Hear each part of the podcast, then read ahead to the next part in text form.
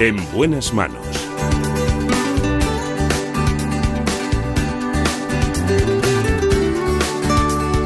El programa de salud de Onda Cero. Dirige y presenta el doctor Bartolomé Beltrán.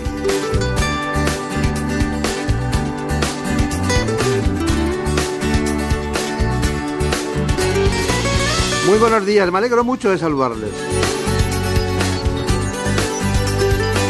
Estamos en la producción Marta López Llorente. Y en la realización Nacho Arias. Nos proponemos hoy hablar con el jefe de la Unidad de Endocrinología y Nutrición del Hospital Rubén Internacional de Madrid. Se trata del doctor Gonzalo Martín Peña. Vamos a hablar de diabetes. Sobre todo porque no queremos llegar a tener las complicaciones. 5 millones de personas en España sufren este proceso. Así que de entrada les propongo este informe. La diabetes es una enfermedad crónica que se produce cuando el páncreas no fabrica la cantidad de insulina que el cuerpo humano necesita. Existen dos tipos principales, el tipo 1 y el tipo 2, y la incidencia de ambos se ha disparado en las últimas décadas. Según los expertos, en el mundo hay más de 400 millones de personas con diabetes y cada 7 segundos muere alguien a causa de esta enfermedad. En nuestro país las cifras también van en aumento. La diabetes afecta al 14% de la población y lo que es más alarmante es que casi la mitad no lo sabe. El problema es que un control inadecuado incrementa el riesgo de desarrollar una enfermedad cardiovascular, además de otras complicaciones como la ceguera o la insuficiencia renal, y reduce en gran medida la esperanza de vida.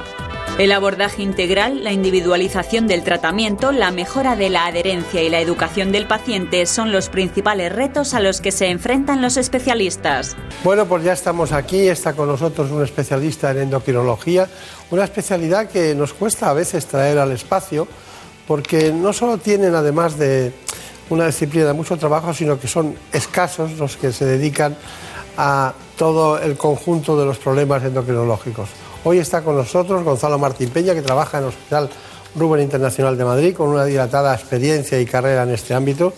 Realmente mm, la diabetes es importante como factor de riesgo cardiovascular, hay casi 5 millones de personas adultas, afecta a cerca de entre el 14 y el 20% de la población, pero yo quería empezar antes por un asunto que me inquieta siempre, que es el tiroides. ¿no? Además te lo dicen así, tengo tiroides, ¿no? Y claro, todos tenemos tiroides, pero unos tienen hipertiroidismo y otros tienen hipotiroidismo.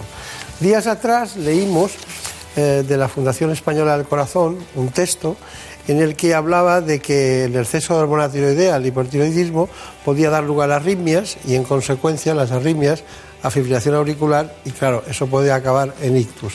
¿Está usted de acuerdo con este, con este trabajo y este estudio? Eh, bueno, estoy absolutamente de acuerdo. De hecho, en cualquier paciente que presente arritmias, sobre todo arritmias auriculares, como puede ser la fibrilación auricular, es obligado a hacer unas hormonas tiroideas. Y por otra parte, nosotros cuando tenemos eh, un paciente con hipertiroidismo, en muchos casos utilizamos eh, un fármaco que lo que utilizan comúnmente muchos los cardiólogos, beta bloqueantes, para intentar frenar la frecuencia del corazón y también que aparezcan extrasístoles y otro tipo de arritmias. Digamos que el hipertiroidismo, una de sus síntomas fundamentales es la aparición de cierto tipo de arritmias. Claro, claro. Eh, el, texto que, se hizo concretamente en la Universidad de Gontofte, en, Helburg, en, Dinamarca, eh, este estudio era con muchos pacientes, estamos hablando de 1.500 pacientes en general. ¿no? Eh, entonces, mm, hablaba de la, del hipertiroidismo subclínico. Nosotros lo sabemos, pero ¿qué quiere decir lo de hipertiroidismo subclínico? Bueno, hipertiroidismo subclínico quiere decir que mm, hay una alteración bioquímica en las hormonas tiroideas, es decir, cuando hacemos un análisis vemos que hay una alteración en las hormonas tiroideas, pero el paciente tiene pocos síntomas o ninguno, o que pueden ser síntomas de otro tipo de enfermedad. Por lo tanto, no es un paciente que eh, se alguien que no sea endocrino pueda sospechar fácilmente la enfermedad. Entonces pueden pasar larvadas mucho tiempo sin que llegara a un diagnóstico. Y especialmente también porque la gente en hipertiroidismo clínico hay veces que se encuentran incluso más dinámicos, más activos y entonces consideran como normal una situación que realmente no lo es. Claro, claro. Ustedes, eh, vamos, usted es el responsable como jefe de la unidad de endocrinología y nutrición del Hospital Rubén Internacional. Eh, ¿Por qué siempre va unida la nutrición a la endocrinología? Bueno, mm, eh, eh, la verdad es que no lo sé. Yo creo que es en parte por cómo se desarrollan las especialidades médicas en distintos, en distintos países. Aquí en España tradicionalmente han ido unidas las dos especialidades y probablemente mm, a raíz sobre todo de la diabetes, ¿no? porque en el concreto en el tratamiento de la diabetes es fundamental la alimentación del paciente y la nutrición del paciente eh, para controlarlo adecuadamente. Quizás ese sea el origen de toda esta situación de, eh, pues a lo mejor hace ya 40 o 50 años y a partir de ahí pues han ido las dos especialidades de la mano. Claro, claro, claro. ¿Dónde nació usted? Yo nací en Huelva. ¿En Huelva? Sí. Pero he vivido cada, mucho tiempo en Madrid, donde más tiempo he vivido. No le pillaba, digo, será malagueño, pero no acababa sí, de... Sí, tengo una mezcla de acentos, porque viví mucho tiempo en Extremadura y entonces eh, tengo también acento un poco extremeño. Los extremeños son a veces muy fáciles de, comprender, vamos, de entenderles que son de allí y otros muy complicados. Sí. Bueno, Huelva. Bueno, ahí empezó todo, ¿no? Mm, Huelva. Pero bueno. Bueno, doctor Martín Peña, vamos a hablar de diabetes básicamente ahora, que tenemos mucho que hablar de ella, y de obesidad. Bueno, la tradicional educación diabetológica, ¿no? Tanto la enfermería tiene mucho que, ver, como la atención primaria, ¿no? Y, hay un punto en la, en la, diabetes que siempre, bueno, decimos que hay tres cosas que cuando uno es diabético de verdad hay que hacer, ¿no? Que es la dieta, el ejercicio físico y la insulina. Pero antes de todo eso, hay una fase prediabética, hay una fase en la que uno va entrando en ese mundo. ¿Me puede usted explicar cómo serían los tres grandes grupos de, diabéticos? Eh, bueno, la diabetes, eh, hay varios tipos de diabetes. Fundamentalmente es la diabetes tipo 1, que es de los niños, que esta es una enfermedad que realmente no ha aumentado la frecuencia y es un, eh, afortunadamente no, está, no es muy frecuente. Y luego lo que nos preocupa realmente es la diabetes tipo 2 por el incremento enorme de la diabetes. Entonces, la diabetes es un proceso continuo en, el deterioro del metabolismo de la glucemia, en el que poco a poco el azúcar va subiendo en una persona. Entonces, hay una fase en la que eh, la subida de la glucemia no es tan eh, importante como para poder ser el paciente diagnosticado de diabetes, pero ya hay algunos trastornos que indican que ese paciente va a ser diabético si no se cuida adecuadamente. En esta fase, eh, muchos de estos pacientes que son obesos o que siguen una dieta inadecuada o que tienen poca actividad física, si se tratan adecuadamente, pierden peso, hacen una dieta correcta, incluso pueden revertir la situación y llegar a tener una situación prácticamente normal. Si, por el contrario, eso no se corrige a su debido tiempo, pues progresarán hasta desarrollar una diabetes que inicialmente a lo mejor no requiere tratamiento con insulina, pero que la mayor parte de los diabéticos que llamamos tipo 2, con el paso del tiempo, van eh, perdiendo efecto los fármacos que utilizamos y es necesario al final utilizar insulina. ¿Usted eh, está de acuerdo en la, en la utilización de la metformina preventiva, o sea, de eh, hacer ejercicio físico, llevar una dieta, tomar, tomar metformina. ¿Está de acuerdo con eso? Sí, yo creo que eh, hay pocos fármacos que sirvan para prevenir la diabetes y uno de ellos es el, la metformina. Y desde luego en pacientes, sobre todo, que tienen eh, obesidad y que tienen lo que llamamos intolerancia a la glucosa, la metformina es de los fármacos que han demostrado que retardan la aparición de diabetes y entonces está justificado perfectamente utilizarlo. Y mm, de hecho yo creo que la mayoría de los médicos, los endocrinos actualmente, la utilizamos con bastante, con bastante frecuencia. Nosotros estamos con lo nuestro y hemos eh, hecho un ensamblaje de muchas cuestiones de endocrinología. Usted hace cierto tiempo y también en, lo que es sus, sus trabajos que incluyen las webs de Quirón Salud y concretamente de la, del Ruber Internacional, eh, hay un, un, trabajo de los riesgos de consumir comida basura o fast food. ¿no? ¿Me puede decir cuál es, primero, en qué consiste la comida fast food? Ya sabemos que es la comida rápida, pero ¿qué, es, qué características de, nutrientes tiene que son tan perjudiciales? ¿Cuáles son los, las claves? Y lo segundo, eh, ¿cómo influye ese tipo de comida que por un día no pasa nada, pero cuando son muchos años durante muchos tiempos de vida trabajando yendo a, comer al mismo sitio o a cenar, acaban generando un problema de salud. ¿Nos puede indicar las coordenadas de ese asunto? Bien, eh, fast food es un grupo heterogéneo de, de alimentos que se caracteriza fundamentalmente por eh, ser ricos en, eh, en azúcares o en sal o en grasa saturada o en las tres cosas simultáneamente. Y sin embargo aportan otros, menos, otros en menor cantidad otros nutrientes como pueden ser proteínas, vitaminas y algunos minerales. Como consecuencia de ello, estos, estos alimentos favorecen, por una parte, al tener unos carbohidratos, sobre todo eh, de absorción rápida, el desarrollo también de intolerancia a la glucosa, de, de, diabetes y de obesidad. Y al tener mucha grasa, por una parte, favorece la obesidad y las enfermedades cardiovasculares. Y al tener mucha sal, también favorece la hipertensión. En conjunto, estos alimentos lo que eh, producen una constelación de factores que muchas veces eh, eh, llamamos síndrome metabólico, que de hipertensión, obesidad, diabetes, que aumentan el riesgo de enfermedades cardiovasculares. Entonces, y obesidad también, claro. Entonces, mmm, por ello, esta fast food no es en absoluto recomendable como una forma de, de alimentación eh, regular. ¿no? Entonces, eh, digamos que intente, se debe intentar evitar en todo lo posible el tomar este tipo de, alimentos. Es muy curioso porque algunos estudios incluso demuestran que las personas que, que, practican ese tipo de alimentación pueden tener depresión. Ya sabemos que tienen alteraciones nutricionales importantes porque no tienen todos los componentes eh, de la dieta eh, que generan enfermedades cardiovasculares, diabetes, obesidad y hasta síndrome metabólico, este tipo de patologías pero bueno, eh, queda, queda claro su preocupación por este tema porque influye sobre elementos que luego, sobre situaciones que luego le van a la consulta. De la obesidad podríamos estar hablando un siglo seguido y, y, siempre se oyen cosas y todo el mundo se va con la moda o con lo, que dicen los vecinos.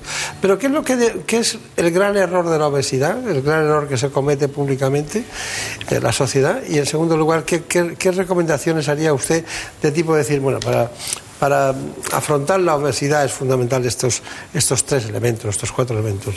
Aquello que no deberíamos olvidar. ¿no? Mm, bueno, yo, la obesidad es un problema porque eh, a diferencia de lo que ocurría hace a lo mejor 60 años, tenemos supermercados que están abarrotados de productos, eh, muchos de ellos con bastantes calorías, hipercalóricos, que favorecen la obesidad y además que están muy ricos. La industria mm, mm, alimentaria ha evolucionado.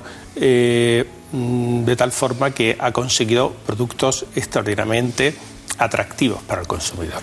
Entonces es difícil sustraerse eh, muchas veces a comer más de lo debido porque la, alimentación eh, tiene eh, muchas también un factores hedonistas y aparte de eso pues muchas veces comemos no solamente porque tengamos hambre. De hecho la mayor parte de las veces no comemos por hambre comemos por otra serie de, de circunstancias como que van desde el nerviosismo o que los alimentos por cualquier razón son, son atractivos. Con lo cual es muy difícil sustraerse a todos estos factores y esto junto con una sociedad en la que cada día se vive más rápido, se tiene menos tiempo y hay menos posibilidad de hacer actividad física, pues son dos, dos, factores que condicionan en las personas que tienen una genética determinada a ganar peso a lo largo de su vida.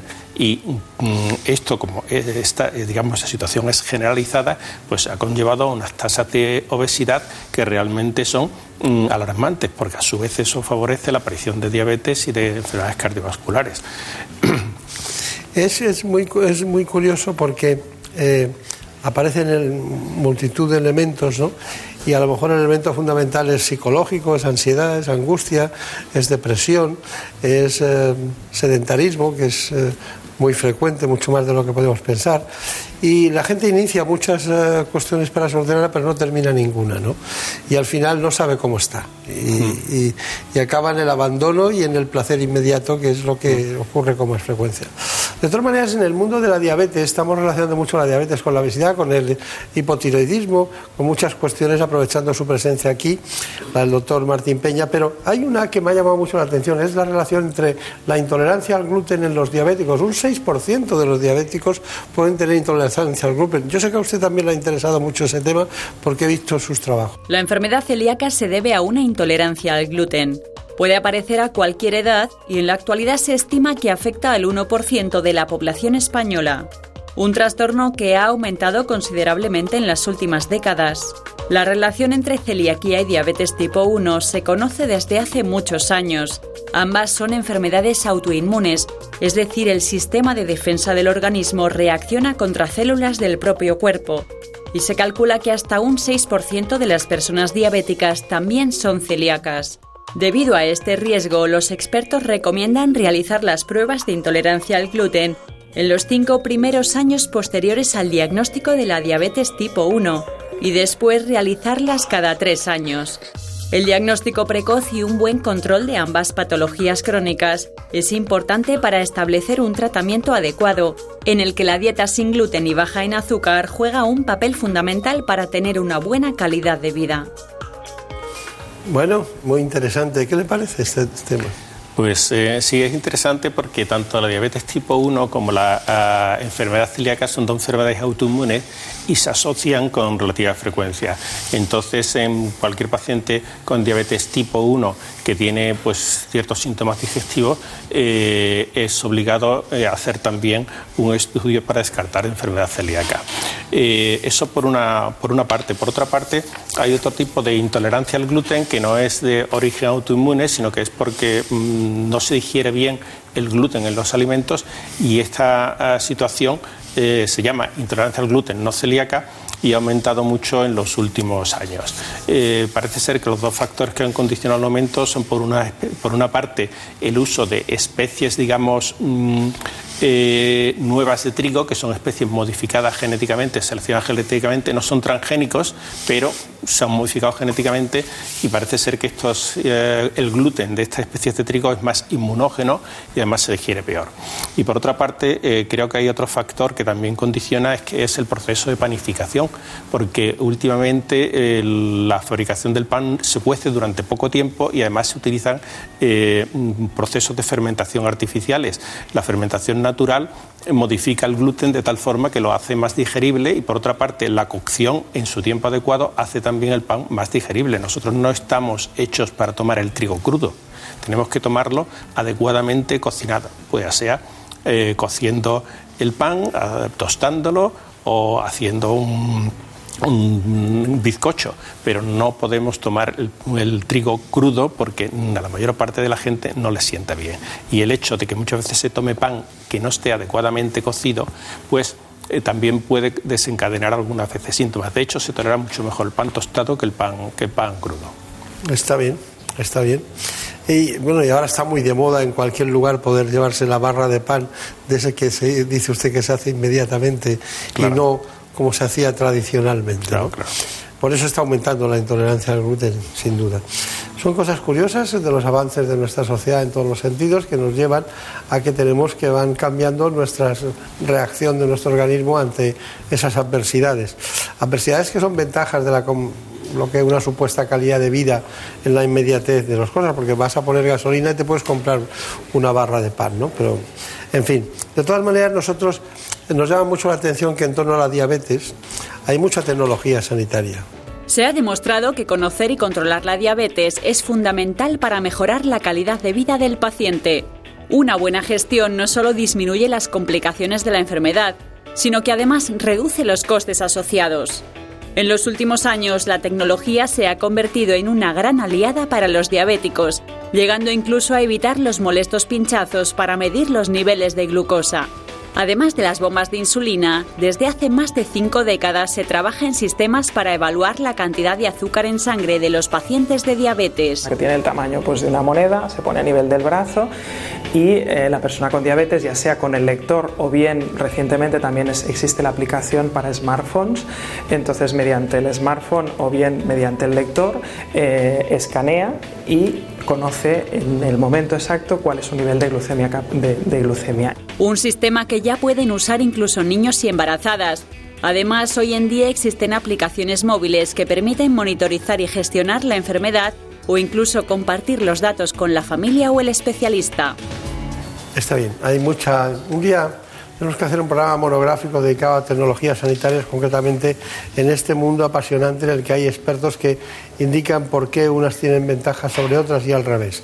En cualquier caso, siempre se busca la comodidad del paciente y la eficacia en lo que buscamos en la tecnología.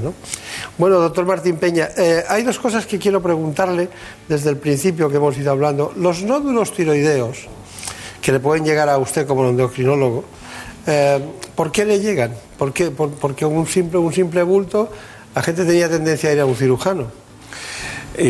bien, lo que eh, ahora mm, se detectan muchos nódulos tiroideos porque Muchas veces eh, las personas pues se hacen eh, un tag de columna porque tienen dolores eh, cervicales o una resonancia y aparecen nódulos en el tiroides.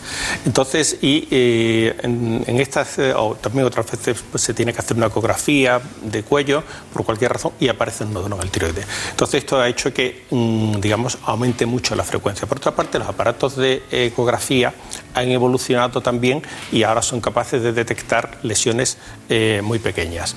Entonces, eh, mm, digamos que es frecuente, hasta un 10% de la población tiene nódulos tiroideos. Y, pero afortunadamente, la inmensa mayoría de los nódulos tiroideos son benignos.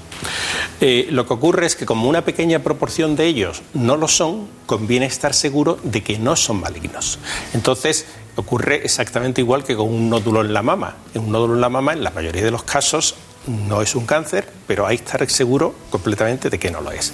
Eh, afortunadamente hoy día, tanto por los datos de la ecografía bien hecha o cuando hay algunas dudas más con una punción, se puede descartar la mayoría de los nódulos que no son benignos. Y entonces esos pacientes evitarles la cirugía cuando hace a lo mejor 30 o 40 años muchos de estos pacientes tenían que ir a cirugía porque tenían un nódulo que no sabíamos lo que era aunque fuera pequeñito.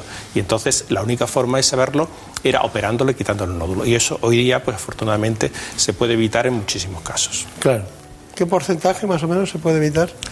Pues eh, yo creo que se lo podemos evitar en el 90% de los nódulos que vemos. Lo que, claro, esto también implica que muchas veces eh, es, necesario un seguimiento porque el hecho de tener un nódulo benigno no le protege a una persona del desarrollar un nódulo maligno. Y entonces esa propensión a desarrollar nódulos, pues es una propensión que no afecta solamente al tiroides donde hay un nodulito, sino que afecta a todo el resto del tiroides. Está bien. Bueno, y hay otra cosa que hemos hablado de la metformina la metformina preventiva para el tratamiento de la, para evitar la diabetes, ¿en qué dosis? Porque a veces suenan muy altas las dosis eh, de, la metformina. ¿Cuál es la dosis que, alguien que no tenga una diabetes establecida, preventivamente, pero que tenga una inicie un sobrepeso, eh, dije, bueno, ¿cuánto puede tomar? Bueno, la metformina es un fármaco que, eh, aunque la mayoría de las personas lo toleran bien, hay personas que no lo toleran también, especialmente si lo empiezan a tomar en la dosis plena de, golpe. La dosis ideal probablemente sean dos comprimidos de 850 miligramos al día, pero si una persona no tolera esa cantidad, pues a lo mejor con un comprimido, pues también puede tener un efecto beneficioso. ¿Cada 12 horas no te puedes eh, Sí, cada 12 horas. Las comidas, por ejemplo, desayuno y cena. ¿No da diarrea eh, ese tipo de.? Sí, efectivamente. Es el, es el efecto más común de la, de la metformina, dar diarrea también muchos gases, hinchazón abdominal, eh, hay personas que le producen también sensación de náuseas, eso es lo más frecuente. Pero si se empieza a tomar poco a poco, dejando cierto tiempo, la mayor parte de la gente la, la acaban tolerando bien y otro problema también con la metformina es que si se combina con alcohol, eh, también produce mucho más síntomas que si se toma pues sin alcohol. Está bien. Bueno, estaríamos con usted todo el día, pasando aquí hablando de endocrinología. Siempre nos ha costado encontrar buenos endocrinólogos en el sentido de que sean capaces de hablar de todas de todo el abanico de patologías más frecuentes, pero este, insistiremos en ello. Así que muchas gracias por venir, muchos recuerdos a los compañeros de la unidad de endocrinología y nutrición del Ruber Internacional del Grupo Quirón, así que muchas gracias y hasta pronto. Muchas gracias a ustedes. Que tenga suerte. Gracias.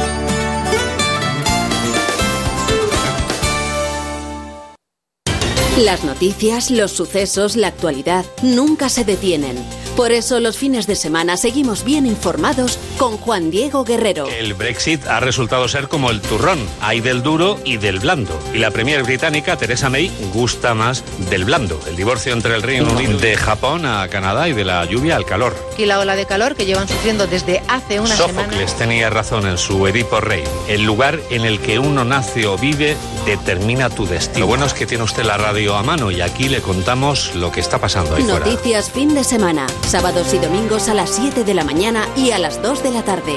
Te mereces esta radio. Onda Cero, tu radio. Es lógico. Murprotec, empresa líder en la eliminación definitiva de las humedades, patrocina la salud en nuestros hogares. Las humedades causan graves problemas respiratorios, alergias y dolores musculares. No pongas en riesgo tu salud y acaba con ellas para siempre. Ponte en manos de Murprotec. Pide tu diagnóstico gratuito, personalizado sin compromiso y con una garantía de hasta 30 años. Contacta en el 930 1130 o en murprotec.es. Para tu tranquilidad, Murprotec. Garantía de calidad. Mañanas innovadoras y arriesgadas. Bien, hoy lo vamos a hacer todo al revés. El objetivo que tenemos es no poner un pie en el estudio de radio en toda la mañana. Este es el desafío. Mañanas entretenidas y originales. Vamos a hacer la, la primera Conexión. emisión de radio aficionado de este Me programa. gusta. Emisión- Buenos días, Carlos. Y cambio. Coge el mic. Ya no dice cambio. Yo no digo cambio porque no lo acostumbro. Con las entrevistas más relevantes. Nos acompaña a partir de este momento Joaquim Torra, que es el presidente de la Generalitat de Cataluña. Señor Torra, buenos días. Buenos días. Y las más emotivas. Nunca pensé que a estas horas de la mañana y en un programa de radio yo iba a emocionarme hasta las lágrimas como habéis conseguido. Dejarme que os dé la enhorabuena por preparar así el programa. Así son las mañanas de Alsina. Esto es lo que sabemos hacer. Esto es lo que nos gusta hacer. La radio. Hasta mañana. Te mereces esta radio. Onda Cero, tu radio. En buenas manos. El programa de salud de Onda Cero. Dirige y presenta el doctor Bartolomé Beltrán.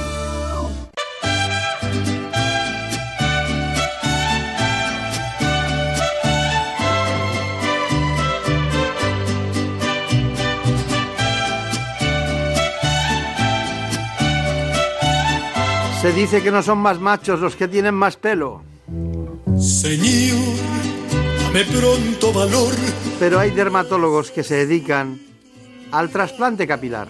arrancar de mis ojos su imagen adorada. Porque casi la mitad de los hombres mayores de 50 años sufren algún tipo de alopecia. Y quitar de mis labios esa miel que me daba.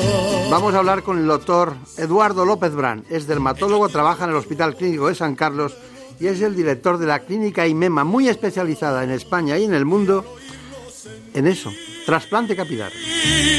Como una puñalada y no pude evitar que mis ojos lloraran y tener que dejar lo que yo más amaba.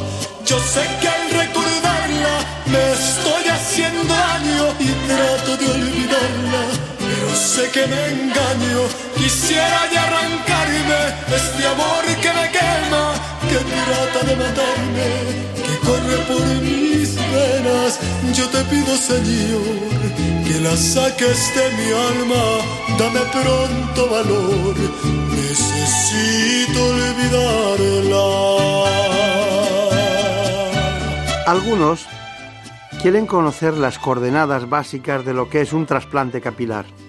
Nosotros hemos preparado este informe. En nuestro país cada vez más hombres tienen predisposición genética a quedarse calvos y también aumenta este fenómeno entre las mujeres.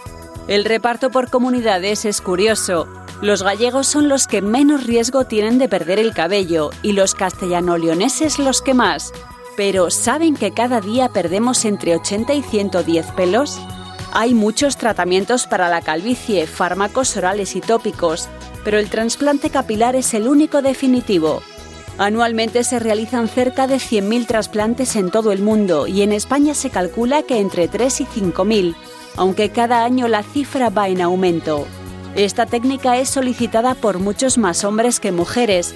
Eso sí, cada vez más mujeres deciden someterse a este tratamiento y representan entre el 25 y el 30% de las personas que se someten a un trasplante. Los nuevos procedimientos consiguen trasplantar los cabellos en menos tiempo, con más precisión y logrando unos resultados más naturales. Hoy nos acompaña un amigo de esta casa, el doctor Eduardo López Brán, que es un gran experto en alopecia y en el conjunto de la dermatología más ortodoxa, pero sobre todo en este caso con él queremos olvidar aquel pelo de muñeca, ¿no? aquel trasplante, antiguo trasplante de pelo de muñeca, al actual del moderno trasplante folicular y también al mundo de los robots. No, no fue una casualidad que fuera precisamente la clínica donde él trabaja, la clínica IMEMA de Madrid, fue la primera en España en disponer de un sistema ARTAS, es un sistema que realiza trasplante robotizado. Bueno, es un gran experto, muy conocido en España y en el mundo, así que todo bien. Todo muy bien, estupendamente. No hay queja, cumpliendo años, pero bueno, afortunadamente con salud y con humor. Está bien. Yo no digo, no, sé si hay o no hay intrusismo en su, en su sector, en su área, pero debe haberlo, ¿no? Porque, porque además es un tema muy demandado. Una prácticamente el 25-30% de las mujeres son las que consultan por problemas en relación con, el pelo. ¿no? Eh, ¿cómo, ¿Cómo se vive este asunto? La alopecia es, sin lugar a dudas, un motivo muy frecuente de consulta al dermatólogo. En algunas épocas del año constituye el motivo más frecuente en hombres y mujeres que conlleva la pérdida de pelo. Claro. Indudablemente, esto conlleva que no nos veamos en muchos casos pues personas que al calor de las nuevas técnicas y los resultados tan eficaces que se obtienen en el momento actual con los tratamientos médico-quirúrgicos de la alopecia, pues hay algunas profesionales, entre comillas, que quieran rentabilizar esa ansiedad que causa este problema en los pacientes que la sufren. Pero el problema de la caída del pelo requiere un diagnóstico correcto por un dermatólogo experto y un tratamiento médico-quirúrgico adecuado. Pero claro, cuando cuando se pone una, en marcha una técnica específica, como es el caso del robot Artas, que ya va por. luego pasó a la segunda generación del robot, incluso a la tercera, ¿ustedes en cuál están? Estamos en la tercera y a punto de tener la cuarta, porque la robótica es un gran aliado del dermatólogo. No hace los trasplantes, pero indudablemente nos ayuda a hacerlos mejor. Claro, claro. Pero digo yo que algunas cuestiones no requerirán solo la robótica, sino otros tratamientos que o la preparen o se prepare al paciente o no esté indicado. Indudablemente, esto es muy importante. En primer lugar hay que hacer un diagnóstico correcto. No todo el mundo puede trasplantarse.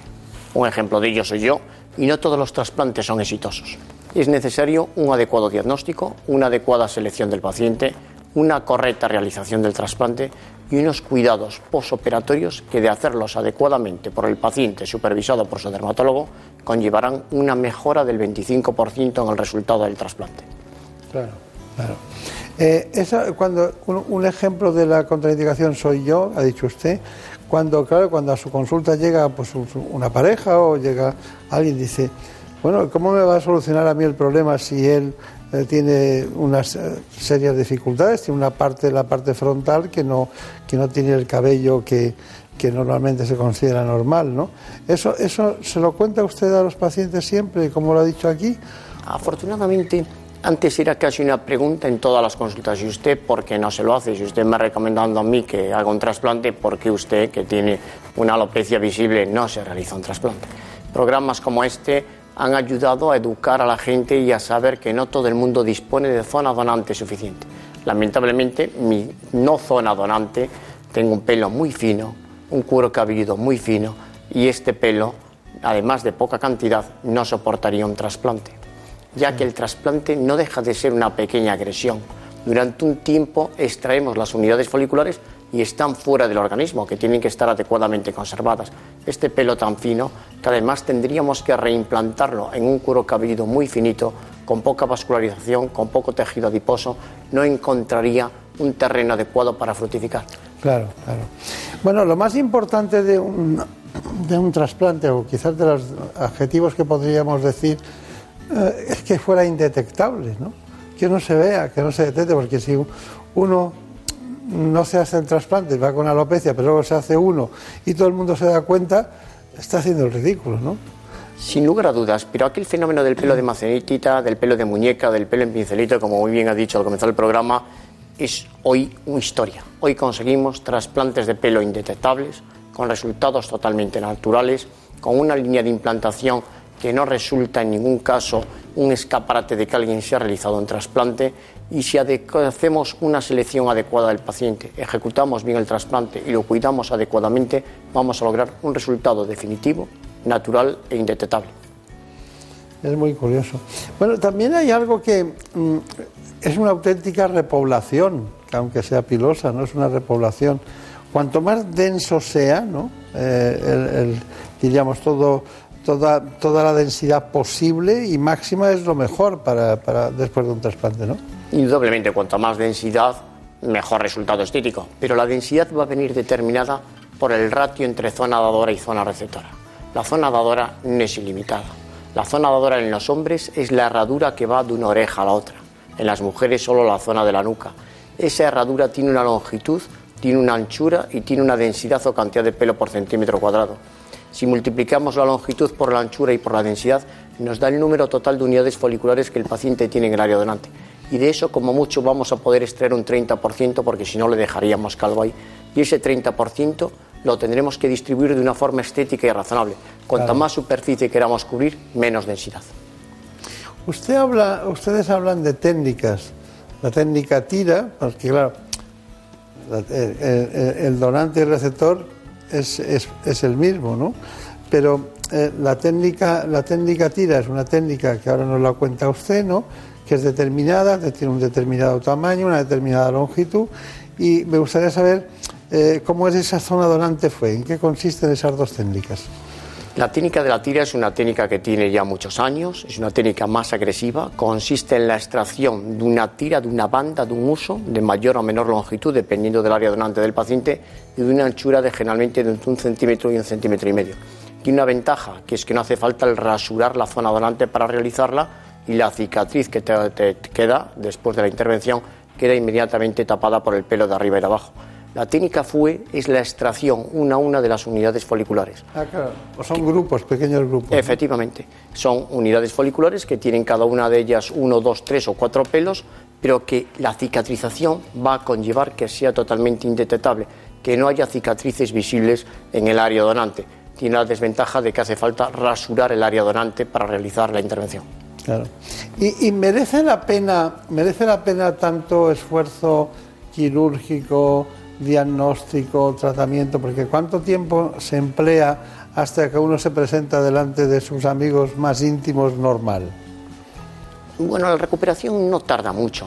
Indudablemente lo que más va a llevarse es el crecimiento del pelo que hemos rasurado. Aproximadamente en medio mes el pelo tendrá medio centímetro y el paciente siempre podrá alegar un cambio de imagen, eh, una opción personal la recuperación de las costitas que quedan después de los lugares donde hemos hecho las incisiones y la recuperación de la inflamación o edema que se puede producir en la frente o incluso a nivel palpebral o de la cara, en 5 o 7 días estará totalmente recuperado. Bueno, está, bien. Pero dígame, ¿cuáles son los factores externos que influyen en la caída del cabello? Pues indudablemente el principal factor que acelera la caída del pelo cuando ya está en marcha o la desencadena cuando está latente la ansiedad, el estrés, el desánimo, en fin, la sociedad actual que nos obliga a una vida realmente complicada para tener una buena salud. Claro, claro.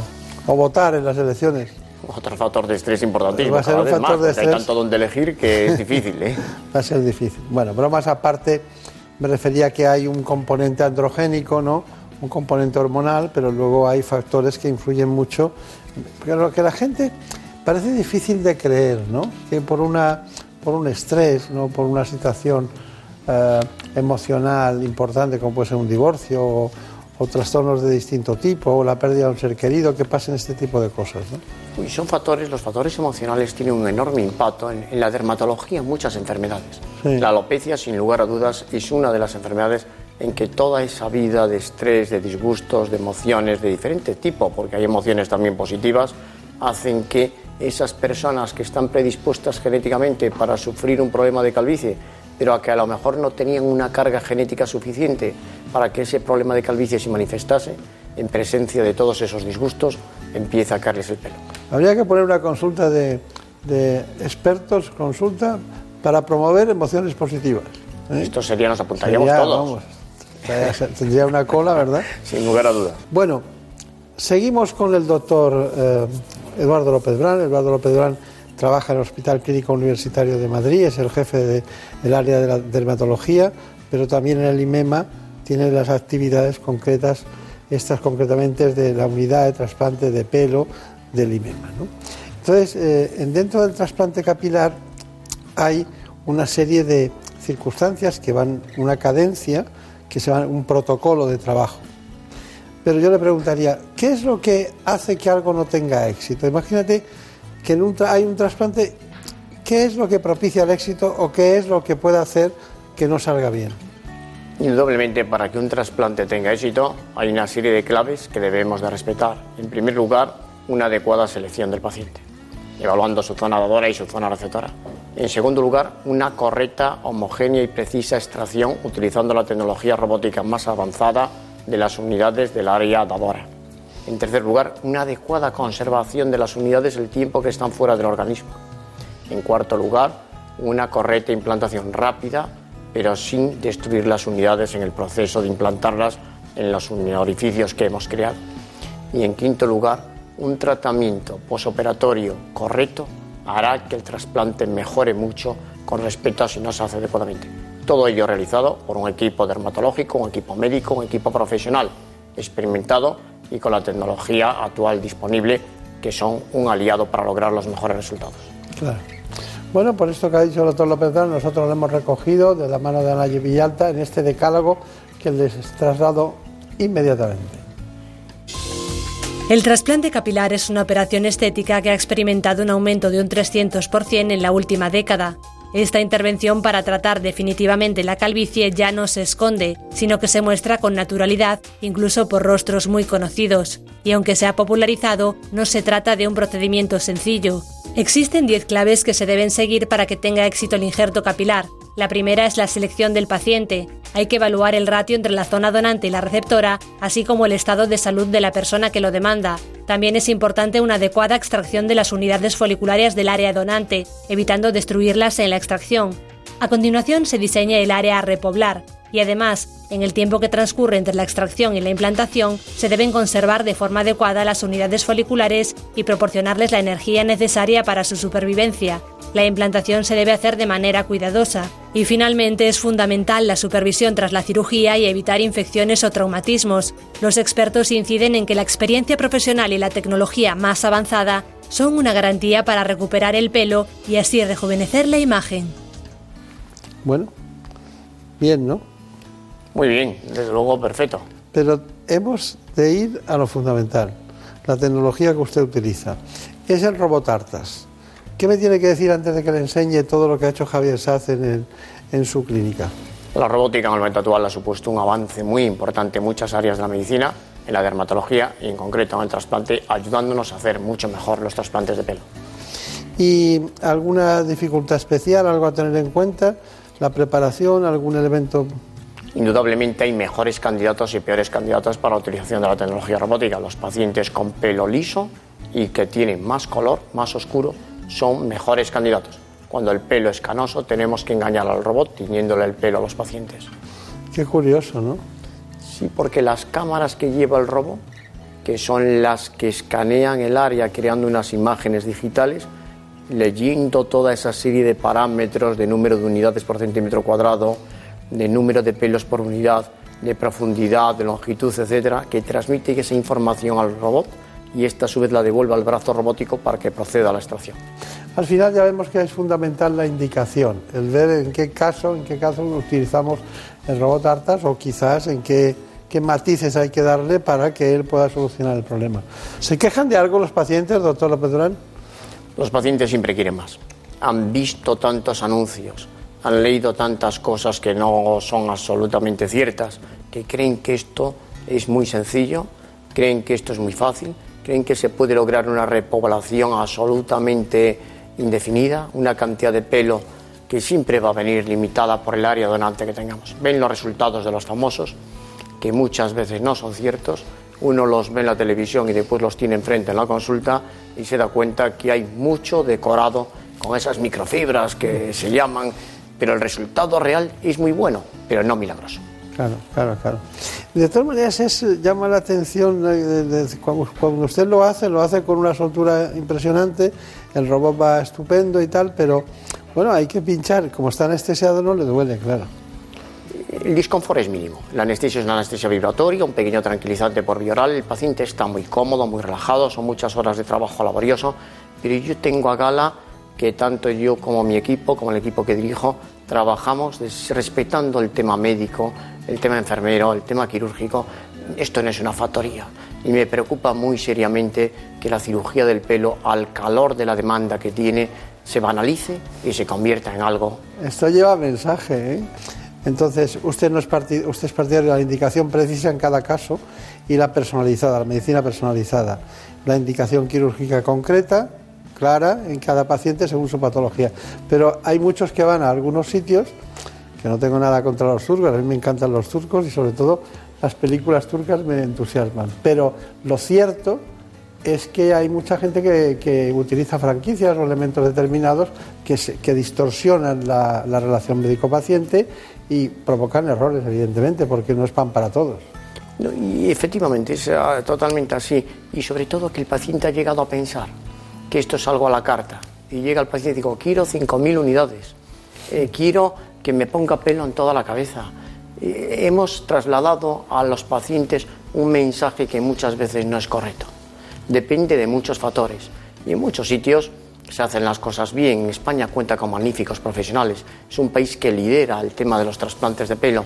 Pero yo, desde los muchos años que llevo realizando esta cirugía, he superado ya la treintena, desde los muchos pacientes tratados día a día, estando con ellos día a día, con mi equipo, trabajando día a día, quiero llevar un mensaje de que estamos ante una intervención. Es Claro. una cirugía. Me parece muy bien. Cada vez más españoles viajan a Turquía para realizarse implantes capilares. Allí les cuesta la tercera parte que en nuestro país. Hay agencias que ofrecen paquetes con viaje, hotel, traductor, intervención e incluso visitas turísticas. En la actualidad son muchos los especialistas españoles que han denunciado casos de mala praxis en Turquía. Pacientes que llegan a sus consultas para solucionar infecciones, cicatrices o incluso pérdida de pelo en otras zonas porque tan importante como el trasplante en sí es el diagnóstico del paciente, el tratamiento médico y el seguimiento posterior como en cualquier intervención. Y es que a pesar de ser un tratamiento estético, hay que ponerse en manos de profesionales cualificados. Bueno, pues eso es lo que ha dicho usted, pero que nosotros hemos eh, matizado. Bueno, entonces, eh, me suena gallego usted, ¿no? Suena un tono de fondo gallego, ¿no? Llevo muchos años en Madrid, pero soy gallego. Nací en Lugo, estoy muy contento de estar aquí, pero los gallegos nunca echamos la llave del portón definitivamente. En la noble y leal ciudad de Lugo. En la noble y leal ciudad de Lugo, con una costa estupenda, con unos alrededores fantásticos, con una zona central de la ciudad. Que los romanos son muy listos. Muy listos. ¿Qué muralla han construido ahí? Sí, sí. Quizá los gallegos lo que no hemos sabido es aplicar el marketing de otras ciudades, porque con la muralla que tenemos, patrimonio No, de la humanidad, hubiésemos tenido muchas es- más visitas. Es muy bonito, sí. Bueno, doctor López Brand, que tenga mucha suerte, muchas gracias. ¿Alguna conclusión especial que quiera hacer? Ya las hemos hecho todas, pero algún matiz que, le- Yo agradecerle a este programa que contribuye a difundir un mensaje cierto, positivo, a muchos problemas, a muchos pacientes afectos de alopecia en este país y en otros países, que es una preocupación que tienen los hombres y mujeres, que los dermatólogos disponemos de soluciones eficaces y de tecnología muy avanzada para devolverles una imagen capilar más rejuvenecida, de acuerdo a las posibilidades de su ahora, que se sientan mejor con ellos mismos, mejore su imagen y su autoestima. Y muchas gracias una vez más, doctor Nada. Beltrán, por invitarme. Pues muchas gracias a usted, pero una cosa más, aparte de esto, sigue practicando toda la dermatología en su conjunto, ¿no? Indudablemente tengo el honor de dirigir el servicio de dermatología del Hospital Clínico San Carlos, del hospital tradicionalmente de la Facultad de Medicina de la Universidad Complutense, donde llevo ya más de 15 años de jefe de servicio y treinta y tantos de médico del servicio. Muy bien, o sea que si hay una dermatitis atópica o un psoriasis, se puede ir allí también, ¿no? Indudablemente Eso es mi quehacer diario y estoy a disposición de todos aquellos en los que humilde saber puedo ayudarles. Muy bien, pues muchas gracias y mucha suerte. Muchas gracias, muy amable. En buenas manos. El programa de salud de Onda Cero. Dirige y presenta el doctor Bartolomé Beltrán. ¿Tienes ya un altavoz inteligente eco de Amazon? Pues ya puedes escucharnos de una forma diferente. Activa la skill de Onda Cero y escucha la radio en directo. Alexa, abre Onda Cero. Conectando con Onda Cero. Alexa, pon el directo. Por aquí discurre la actualidad del día. Empieza el se- gabinete, espacio de reflexión. Señoras y señores, muy buenas noches. Son las 8 de la tarde, las 7 en Canarias. Son ya las 8 de la mañana. Buenos días. Y si lo que quieres es escuchar los podcasts, pídeselo a Alexa. Alexa, pon el podcast de más de Alexa, uno. Pon el podcast de Julián Alexa, La Onda. pon el podcast del transistor. Alexa, pon el podcast de la brújula. Y todos los demás. Descubre todas las posibilidades de Onda Cero en Alexa en ondacero.es. Te mereces esta radio. Onda Cero, tu radio. En buenas manos. El programa de salud de Onda Cero. Dirige y presenta el doctor Bartolomé Beltrán. I remember you.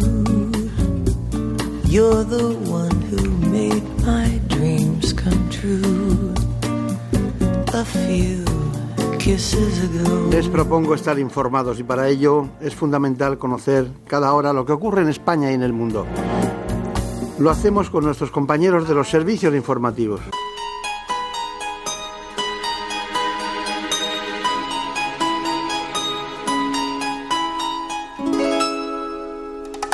Contigo cualquier rosa se marchita. Sembraste la semilla del dolor. Desechas el cariño de este amante. Cosechas tu veneno en una flor. Eres el opuesto de lo que predicas. Búscate una excusa más mientras me explicas. ¿Cuándo fue que te volviste la mejor? Fingiendo, fingiendo. Y si en tu deseo no estaba perderme, ¿por qué te burlaste así? Él era mi mejor amigo, maldita, tú solo piensas en ti y en saciar tu agridulce deseo. Cada vez que me celas, más demuestras tu egoísmo por tus venas fluyen ríos de cinismo, no me queda más que ver el horizonte y recordarme como el único que en verdad no te conoce.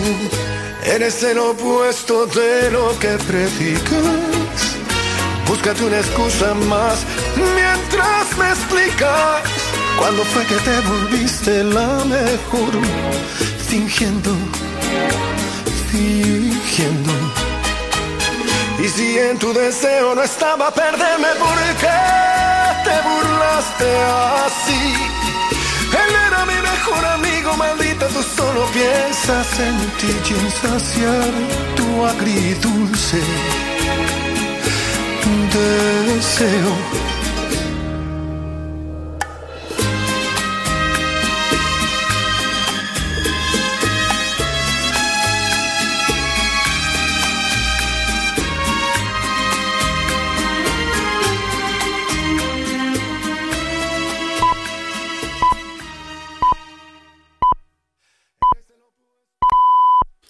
Son las 5 de la madrugada, las 4 en Canarias.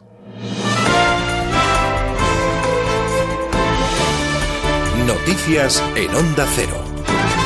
Hola, muy buenas noches. El candidato del Partido Popular a la presidencia del Gobierno, Pablo Casado, ha hablado en la sexta noche sobre los casos de corrupción en su partido y ha lanzado un aviso a navegantes. Ha asegurado Pablo Casado que el que ha metido la mano que lo pague y que no aceptará ni un solo caso de corrupción en su partido. Yo presido un partido honesto en el que no se va a tolerar ni una sola falta de ejemplaridad. Y como a mí me corresponde hablar de lo que voy a hacer como presidente del partido, pues lo que se haya hecho en el pasado, muy a mi pesar, eh, tendremos que ver lo que dicen los jueces y que paguen por ello. En la razón de este domingo vemos un análisis sobre las elecciones generales comparándolas con otras elecciones y destaca el periódico en su portada que en la participación la llave está en el 68%. Añade que la movilización va a determinar la suma de la izquierda o la derecha y que una abstención de en torno al 30% podría beneficiar a Partido Popular, Ciudadanos y Vox, pero que si se vota el 75% del censo electoral, Pedro Sánchez podía conservar la Moncloa. Por su parte, el periódico ABC publica este domingo un barómetro realizado por GAF3 y donde se destaca que casi un 30% de los españoles no tienen decidido a quién van a votar. Se añade que los simpatizantes de Ciudadanos son los que más dudan sobre su elección final. Otro dato significativo es que 4 millones de españoles votarán de forma diferente en las papeletas del Congreso y en las del Senado. Le añadimos más asunto, por ejemplo, miles de policías y guardias civiles se han manifestado este sábado en Madrid, convocados por la asociación Jusapol, en demanda de una equiparación salarial real, al considerar que el acuerdo que se firmó el año pasado refleja una cantidad insuficiente y además que no se cumple. El ministro del Interior, Fernando Grande Marlasca, ha destacado que ya se han pagado 307 millones de euros de los 807 previstos y el segundo tramo se va a pagar en abril. Cumplimos. Cumplimos y este año se les va a subir a la Policía Nacional un 14,3% y a la Guardia Civil un 17,3% merecido, pero se les va a pagar. La Policía Nacional ha desmantelado con el arresto de 20 personas en diferentes provincias españolas una amplia red de intercambio de pornografía infantil que almacenaba los archivos pedófilos en la denominada nube virtual para que fueran más accesibles y compartirlos, así con más rapidez, como nos ha contado Laura Garaboa, portavoz de la policía. En Sevilla fue detenido un jubilado que, a pesar de tener escasos conocimientos informáticos, había aprendido el uso de técnicas de encriptación y ocultamiento de archivos para cometer la actividad ilícita. En Madrid fue arrestado un varón con multitud de archivos que contenían fotografías eh, pornográficas de la hija de un amigo obtenidas al aprovecharse de las invitaciones de este a su domicilio. En página internacional, el jefe del Parlamento de Venezuela, Juan Guaidó, acaba de anunciar un encuentro mundial de líderes en el país caribeño para abordar la emergencia humanitaria y buscar posibles soluciones, y ha pedido la unión y la movilización de todos los venezolanos. Nos mantenemos unidos y movilizados hasta lograr la libertad de todo el país. Que no quepa duda. Aquí lo que estamos pidiendo es organizarnos y poner nuestro granito de arena. Todos tenemos algo que aportar a este país y este país hoy lo necesita. Hoy necesita de sus venezolanos, hoy necesita de sus caraqueños, hoy necesita de todos. Y en la información deportiva destacamos la victoria del Barcelona frente al Atlético de Madrid, al que ha ganado por dos goles a cero en el Nou Camp. Con este triunfo, el equipo azulgrana deja casi sentenciada la liga, aunque su entrenador Ernesto Valverde afirma que la liga no está ganada, aunque sí se ha dado un paso importante. Nuestra idea es seguir compitiendo en todas las competiciones porque todavía no hemos ganado nada. Ya sé que estamos todos ilusionados y hoy ha sido un paso importante, pero la liga no está ganada y tenemos que continuar. Por su parte, el entrenador colchonero Diego Pablo Simeone se queda con muchas cosas positivas de su equipo a pesar de la derrota. Una comunión de equipo hasta el final, más allá del golazo que hace Suárez, que allá a los 40 minutos rompe el partido. Eh, pero con el partido me quedo con un un montón de cosas buenas de lo que ha demostrado este equipo siempre, siempre tener y sostener. La información vuelve a la sintonía de Onda Cero a las 6 de la madrugada, las 5 en Canarias, y siempre tienen toda la actualidad en nuestra página web ondacero.es. Síguenos por internet en ondacero.es.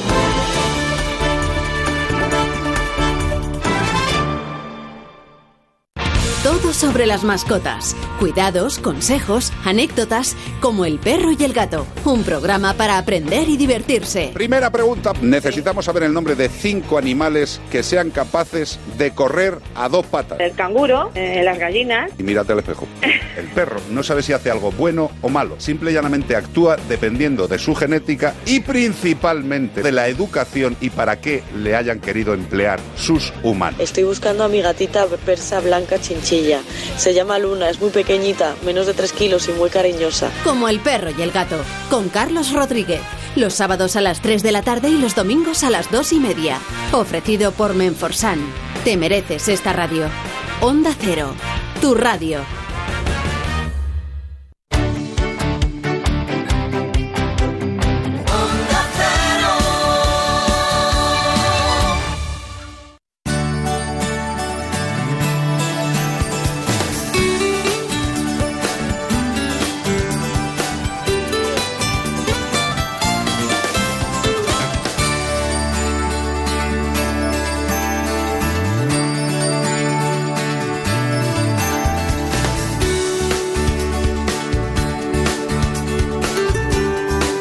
En buenas manos.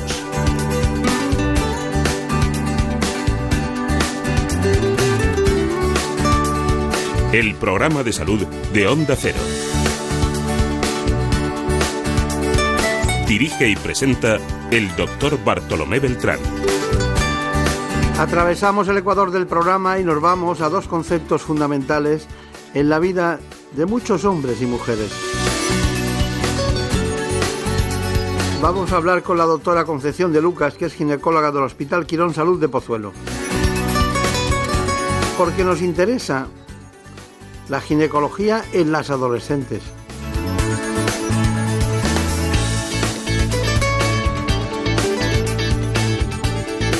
Trastornos ginecológicos muy especiales. Para situarlas en el tema, les propongo este informe. La adolescencia es un periodo de grandes cambios físicos, psicológicos y emocionales entre la infancia y la edad adulta.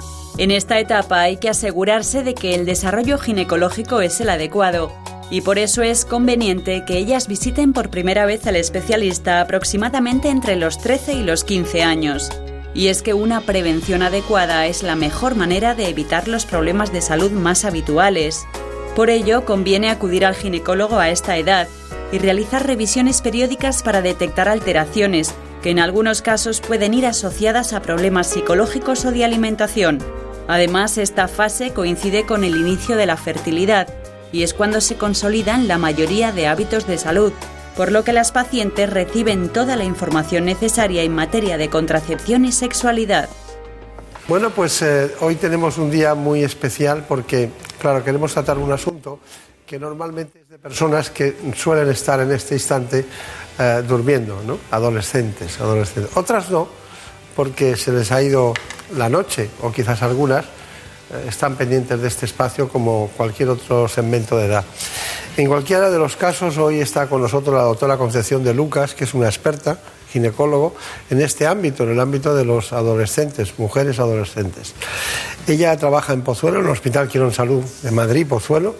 La última vez eh, nos generó cierta expectación, la última vez que vino, estuvimos hablando de estos asuntos porque eh, se había tratado poco en, la- en lo- en el mundo audiovisual. Siempre se tratan temas puntuales, pero no todos en conjunto. Vamos a intentar dar un repaso por las distintas patologías. Yo siempre preguntaba, ¿cuál es la causa más frecuente de consulta al ginecólogo? Dice, los trastornos menstruales.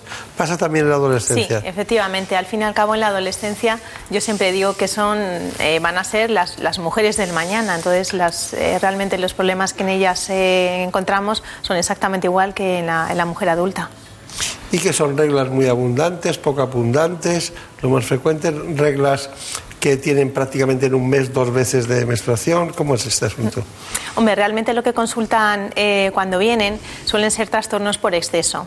Eh, me refiero con ello, pues que lógicamente sean más abundantes o que le vengan más de una vez a- al mes o que viniendo una vez al mes bien les viene con mayor cantidad y además, pues por supuesto que sean eso dolorosas.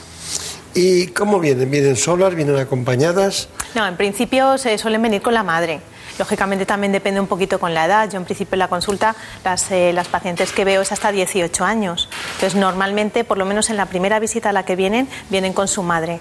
Eh, introducimos la consulta, la charla inicial y en muchas ocasiones en las que son un poco más mayores, la madre en un segundo tiempo sale de la consulta y luego ya nos quedamos nosotras hablando de- de- del asunto. Claro, claro. Sí. Sí, porque mm, hay, hay madres muy cómplices en todos los aspectos y algunas otras que no, o al revés, la propia individualidad de cada de cada jovencita pues dice, bueno, yo aquí esto lo voy a tratar con la doctora, ¿no? Sí, pero yo siempre em, les pregunto si quieren que salga la madre y, y suele salir un poco en la conversación.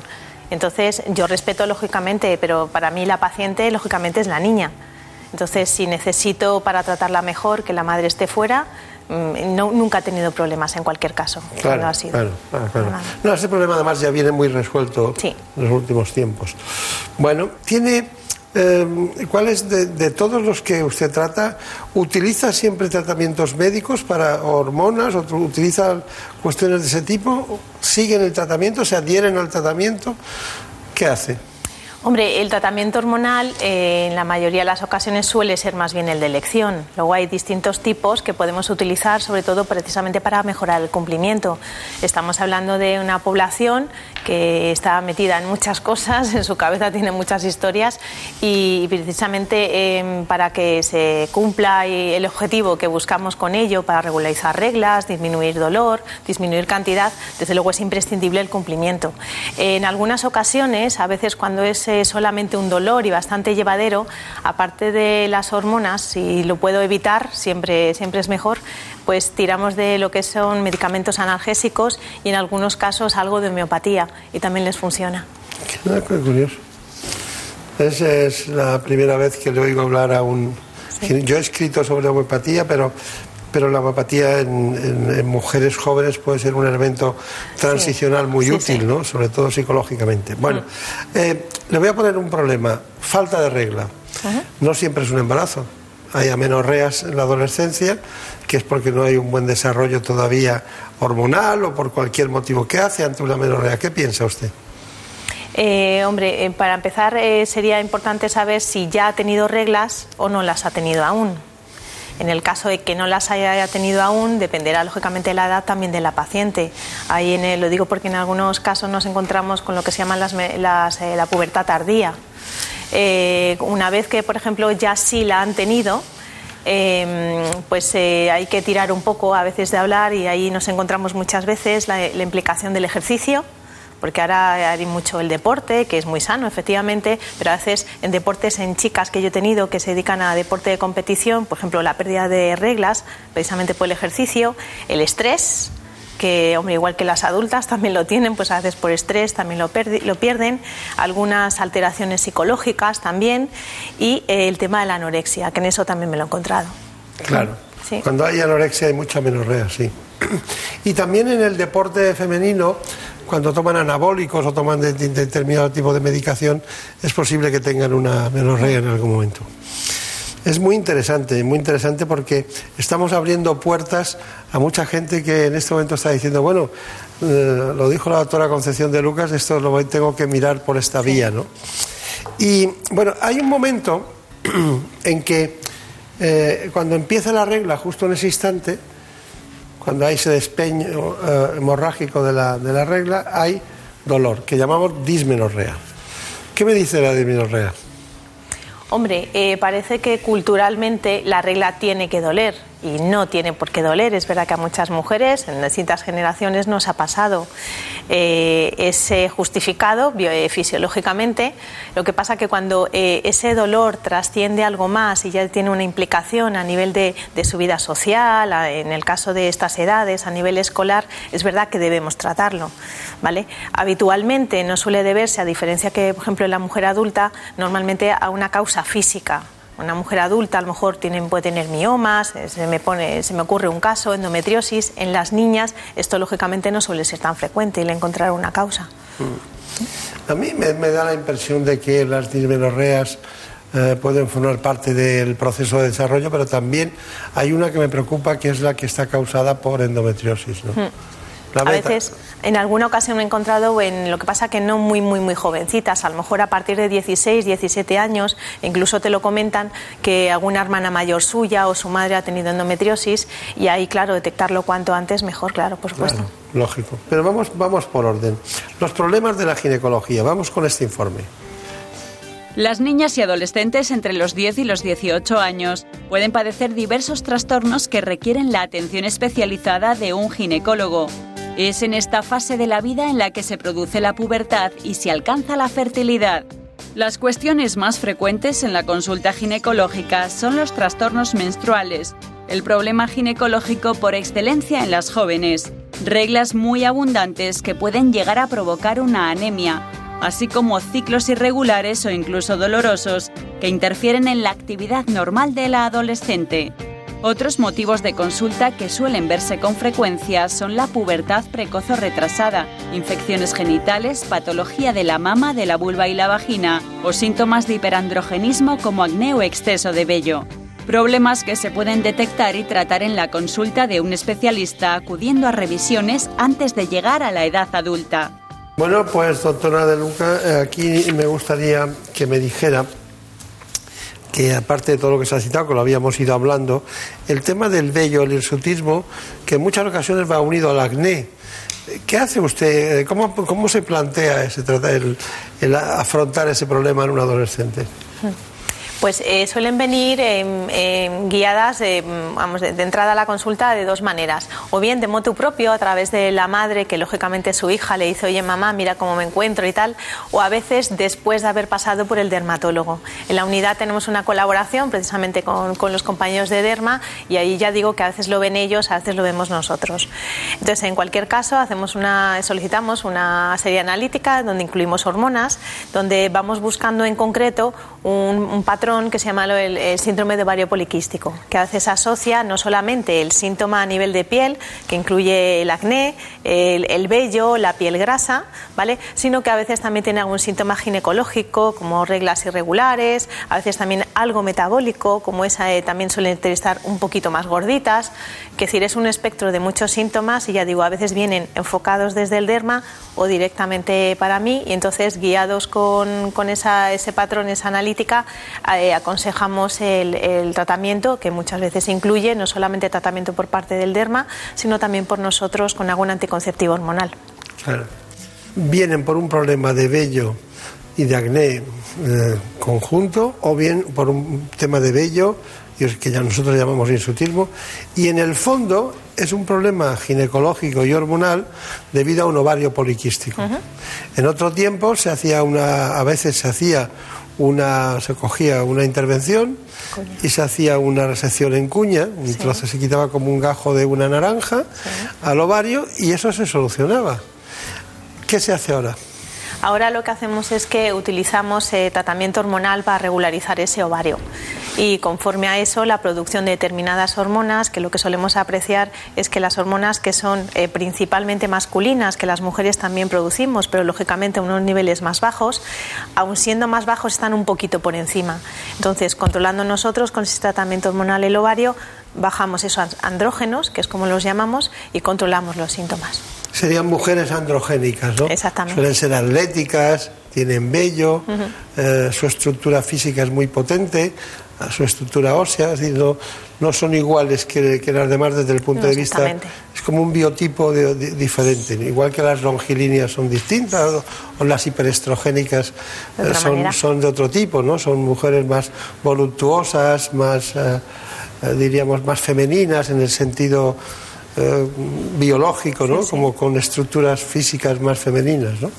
Y eso se ve, ¿no? Se ve en la consulta inmediatamente, ¿no? Pero ya no hay ningún patrón, ya No. se, va mezclando todo, ¿no? Todas las, las patologías. Bueno, tenía, tenía, mm, ante una agresión sexual en un adolescente, eh, ¿qué- ¿ustedes qué hacen? Un abuso sexual, una agresión, ustedes que también ocurre en adolescentes, ¿les llega alguna cosa a la consulta? A nosotros en, en nuestro centro directamente, justo después de la agresión, no, porque esto normalmente a día de hoy está como muy estandarizado, hay determinados hospitales, por ejemplo el Hospital de la Paz suele ser un poquito referencia en estos casos, pero no solo adolescentes, sino también en mujeres adultas, donde debe acudir un forense para eh, recoger determinadas pruebas, al margen de luego hacer una profilaxis antibiótica, de embarazo y demás.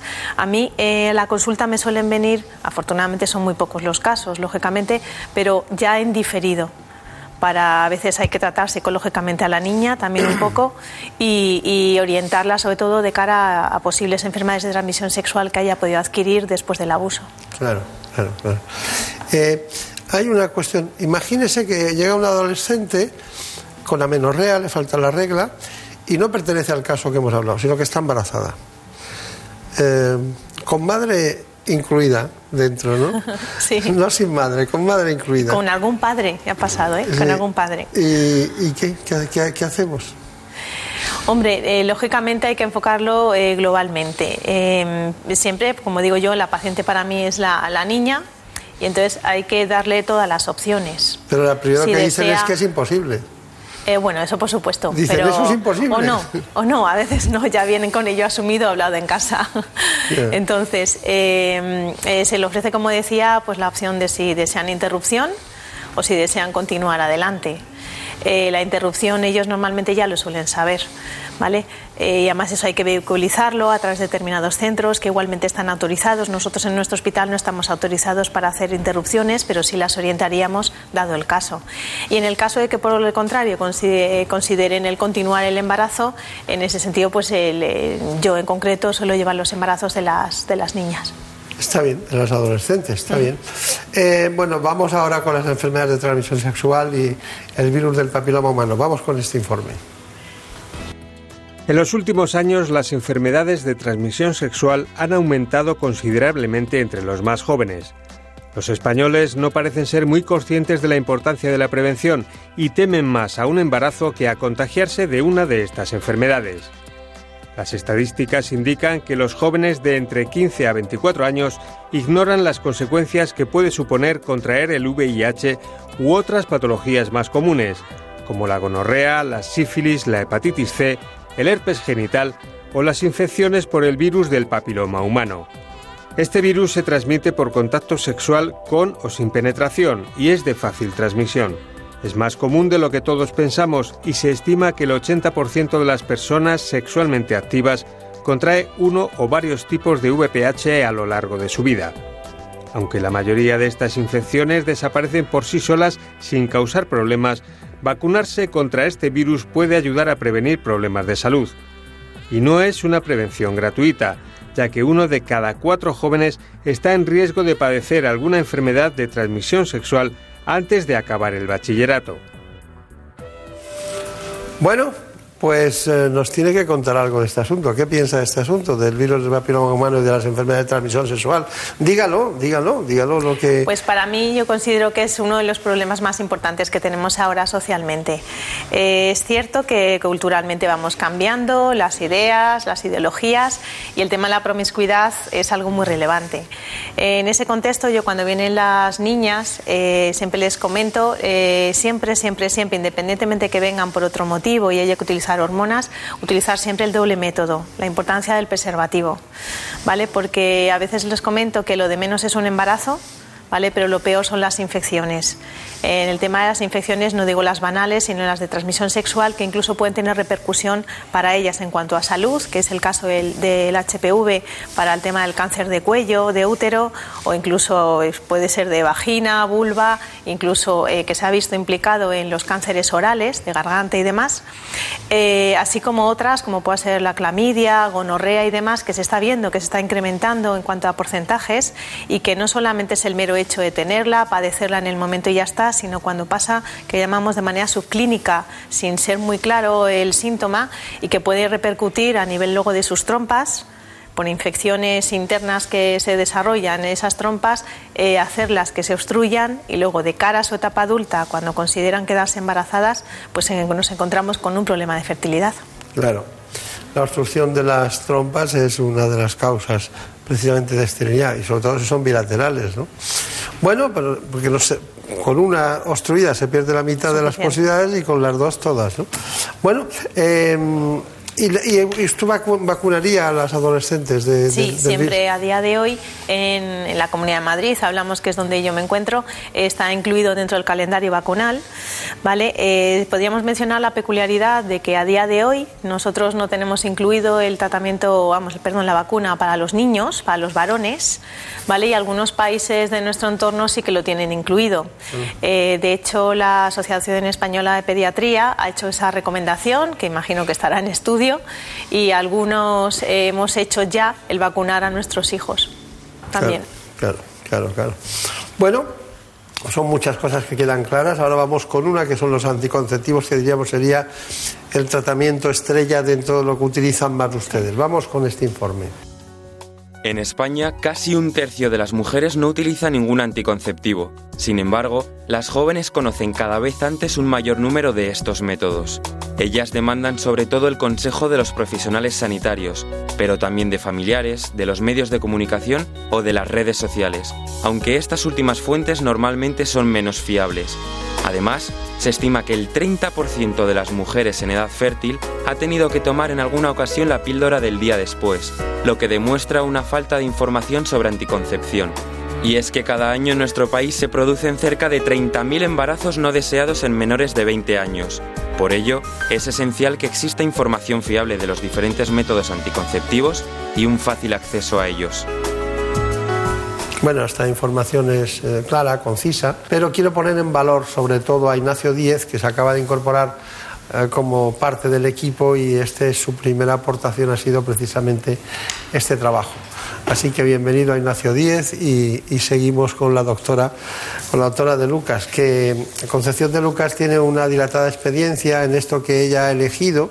Quizás eh, le llegó porque alguien tenía que dedicarse a esa área. ¿Cómo fue? ¿Fue una elección o fue una...? una... Fue más bien una elección, es una población que a mí me gusta, las Sí. niñas. Bueno, hemos hablado de los anticonceptivos. Mm, Hay métodos anticonceptivos eh, según las edades, ¿no? Según cada edad, pues hay un método anticonceptivo de elección, ¿no? ¿Cómo, ¿Cuál sería el proceso que usted seguiría? Ya hemos visto que el doble método le encanta, ¿no? Anticonceptivo más preservativo, con lo cual paralizamos el ovario por una parte y evitamos las infecciones por otro, con lo cual está perfecto. Pero hay anillos anticonceptivos, hay pastillas, hay muchas cosas que se pueden utilizar. Dígame usted, desbróceme ese concepto. Sí. Hoy, casi más que eh, hay anticonceptivos para cada edad, yo casi diría que hay anticonceptivos para cada tipo de mujer. ¿Vale? Eh, lo que más conoce la gente es la píldora, todo el mundo sabe más o menos cómo funciona y demás, pero por ejemplo para aquel perfil de mujer que son más olvidadizas, que no prestan tanta atención, el fallo en cuanto al cumplimiento es muy grande, entonces obviamente ese no iba a ser su mejor método. Eh, siguiente en comodidad serían los parches, ¿vale? que son más cómodos, son uno semanal, serían tres en el mes. Y ese, por ejemplo, sí que lo utilizo bastante en adolescentes porque creo que les responsabilizas ellas, porque también es importante esto, que ellas se tienen que responsabilizar, no su madre, ¿vale? Y entonces eh, les resulta mucho más sencillo el utilizarlo, incluso si tienen eh, actividades de, de- en el acuáticas, de natación y demás. Y luego eh, habría otra opción, como efectivamente hemos mencionado, que es el anillo vaginal. Entonces, pues no todas las adolescentes, a lo mejor si no han utilizado tampones nunca y demás, pues digamos que de alguna manera estaría un poquito vetado. Eh, luego, además, casi recientemente podríamos decir, existe un, un DIU, ¿vale?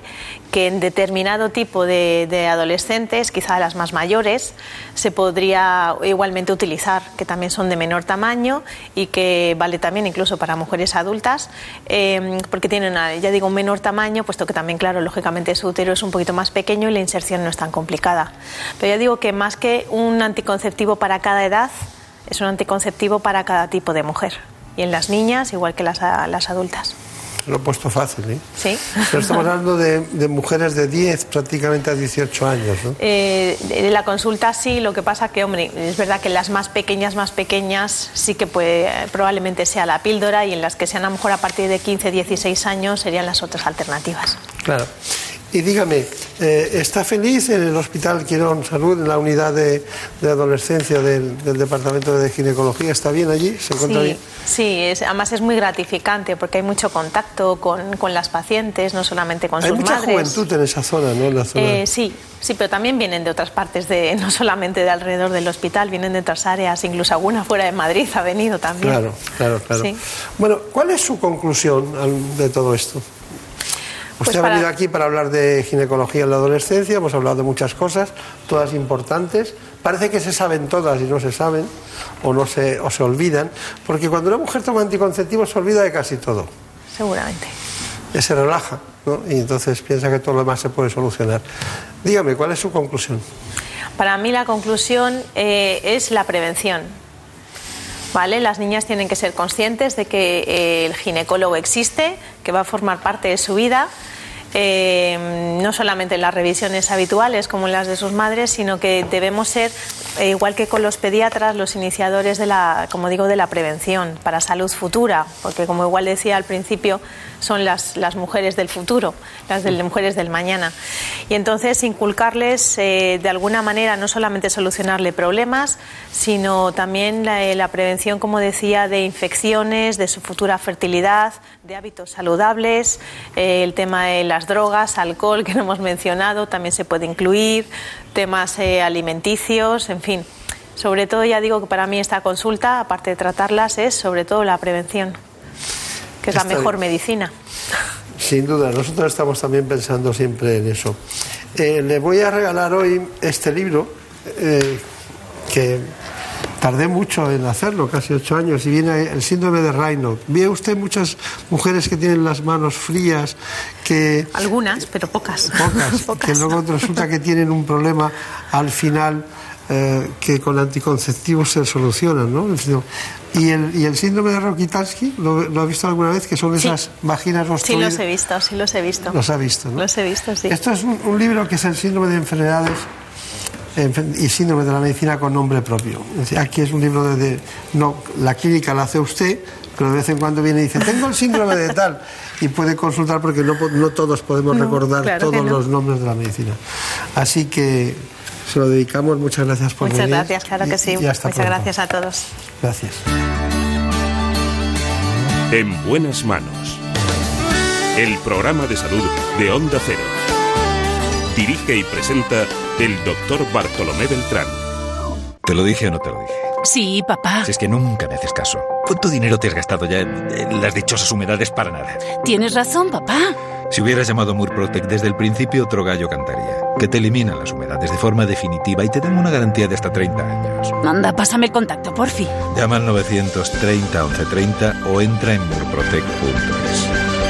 Es que lo que no sepa un padre...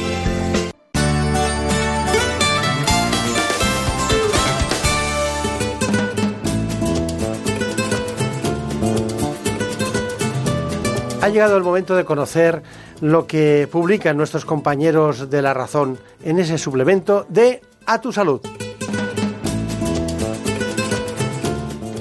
Saludos desde La Razón. Esta semana en el suplemento contamos cómo la proliferación de restaurantes que ofrecen retos de comida atentan contra la salud. Si uno es capaz de engullir cierta cantidad de la misma en un corto tiempo, no paga.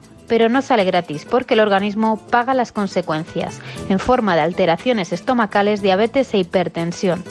Por otro lado, Clotilde Vázquez, de la Fundación Jiménez Díaz, se muestra contundente ante el problema del sedentarismo y acusa a los lobbies de la industria alimentaria y a los errores educativos al suprimir horas de ejercicio como principales culpables.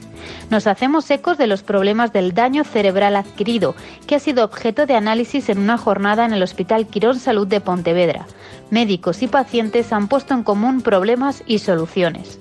También abordamos cómo el radón, más presente en algunas zonas de España, es el culpable de los casos de cáncer de pulmón en no fumadores, como asegura un macroestudio realizado por la Sociedad Española de Neumología. En la contra, Paola Dominguín nos confiesa por qué pasó por el quirófano para quitarse las gafas por un problema de presbicia. Estos son solo algunos de los contenidos. Encontrarán más información en las páginas del suplemento a tu salud y durante toda la semana en nuestra página web www.larazón.es barra a tu salud. Sin más, que pasen una feliz semana.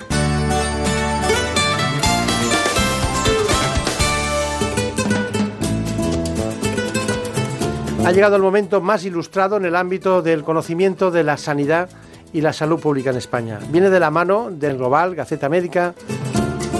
Si quieren ustedes estar bien de salud y además saber lo que pasa en el ámbito sanitario, tiene la palabra, se la damos en este instante, Santiago de Quiroga. Comenzamos con el repaso de la actualidad sanitaria. El Global nos cuenta que la farmacia francesa vuelve a lidiar con las propuestas liberalizadoras de entes oficiales.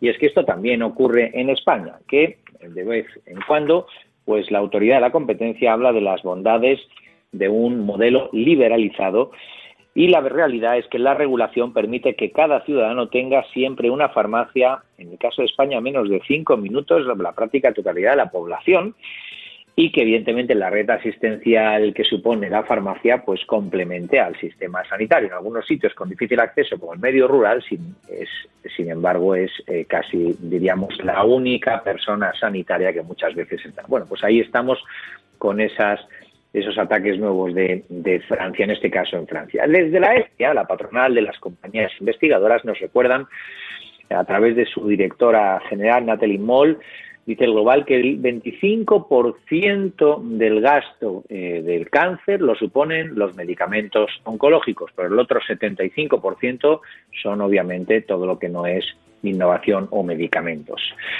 Damos un salto y seguimos en este caso con los ensayos clínicos y la investigación, porque España ha batido un récord con casi 1.150 millones en el año 2017 de inversión en investigación, de los cuales 700 millones, nos cuentan desde Pharma Industria, corresponden a ensayos clínicos que se realizan o bien con hospitales públicos o bien con hospitales privados. Y lo interesante es que cada vez esos ensayos clínicos se hacen en fases más tempranas, lo que eh, permite y facilita una mejor investigación y una mayor calidad en los procesos de investigación y desarrollo y además ganamos en conocimiento. Por tanto, todo el mundo sale ganando. Seguimos con el global. Nos cuenta a propósito del desayuno del consejero de Sanidad Ruiz Escudero, que apela a la fragmentación del voto como la mejor opción para el pacto sanitario. Y es que el consejero de Sanidad de Madrid pide a las fuerzas políticas que tras las elecciones de mayo se superen las diferencias y todo por una buena causa, en este caso por llegar a un pacto que acuerde las prioridades que deben tener la sanidad como una eh, preferencia indiscutible para eh, toda la sociedad.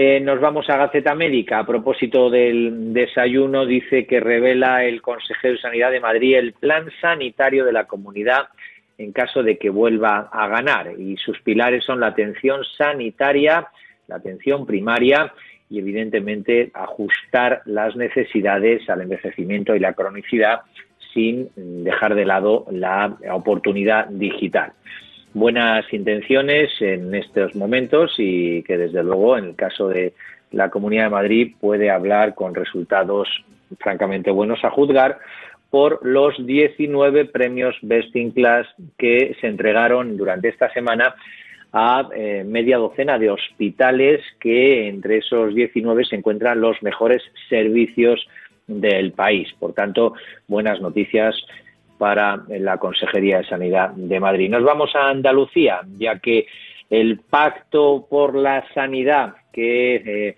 propiciaba el eh, Partido Popular lo ha llevado a la Asamblea y la realidad es que la oposición pues no ha no ha querido apoyarlo, pero se ha sacado adelante con los votos de la mayoría parlamentaria. Una pena que no se pongan de acuerdo todos los partidos políticos en algo tan sencillo como priorizar la sanidad y sigan valiendo más las diferencias políticas. Y nos despedimos con una noticia Gaceta Médica que alerta sobre que el 23% de los pacientes solamente accede a alguna de las 79 unidades de ictus. Y es que los expertos insisten en la necesidad de reorganizar el mapa asistencial de estas unidades especializadas. Ya sabe que no es lo mismo, saben ustedes que no es lo mismo que le dé un ictus en una comunidad autónoma que en otra y eso sería una pena, sin lugar a dudas. Y esto ha sido todo. Disfruten del fin de semana. Hasta la semana que viene. En buenas manos. El programa de salud de Onda Cero. Dirige y presenta el doctor Bartolomé Beltrán.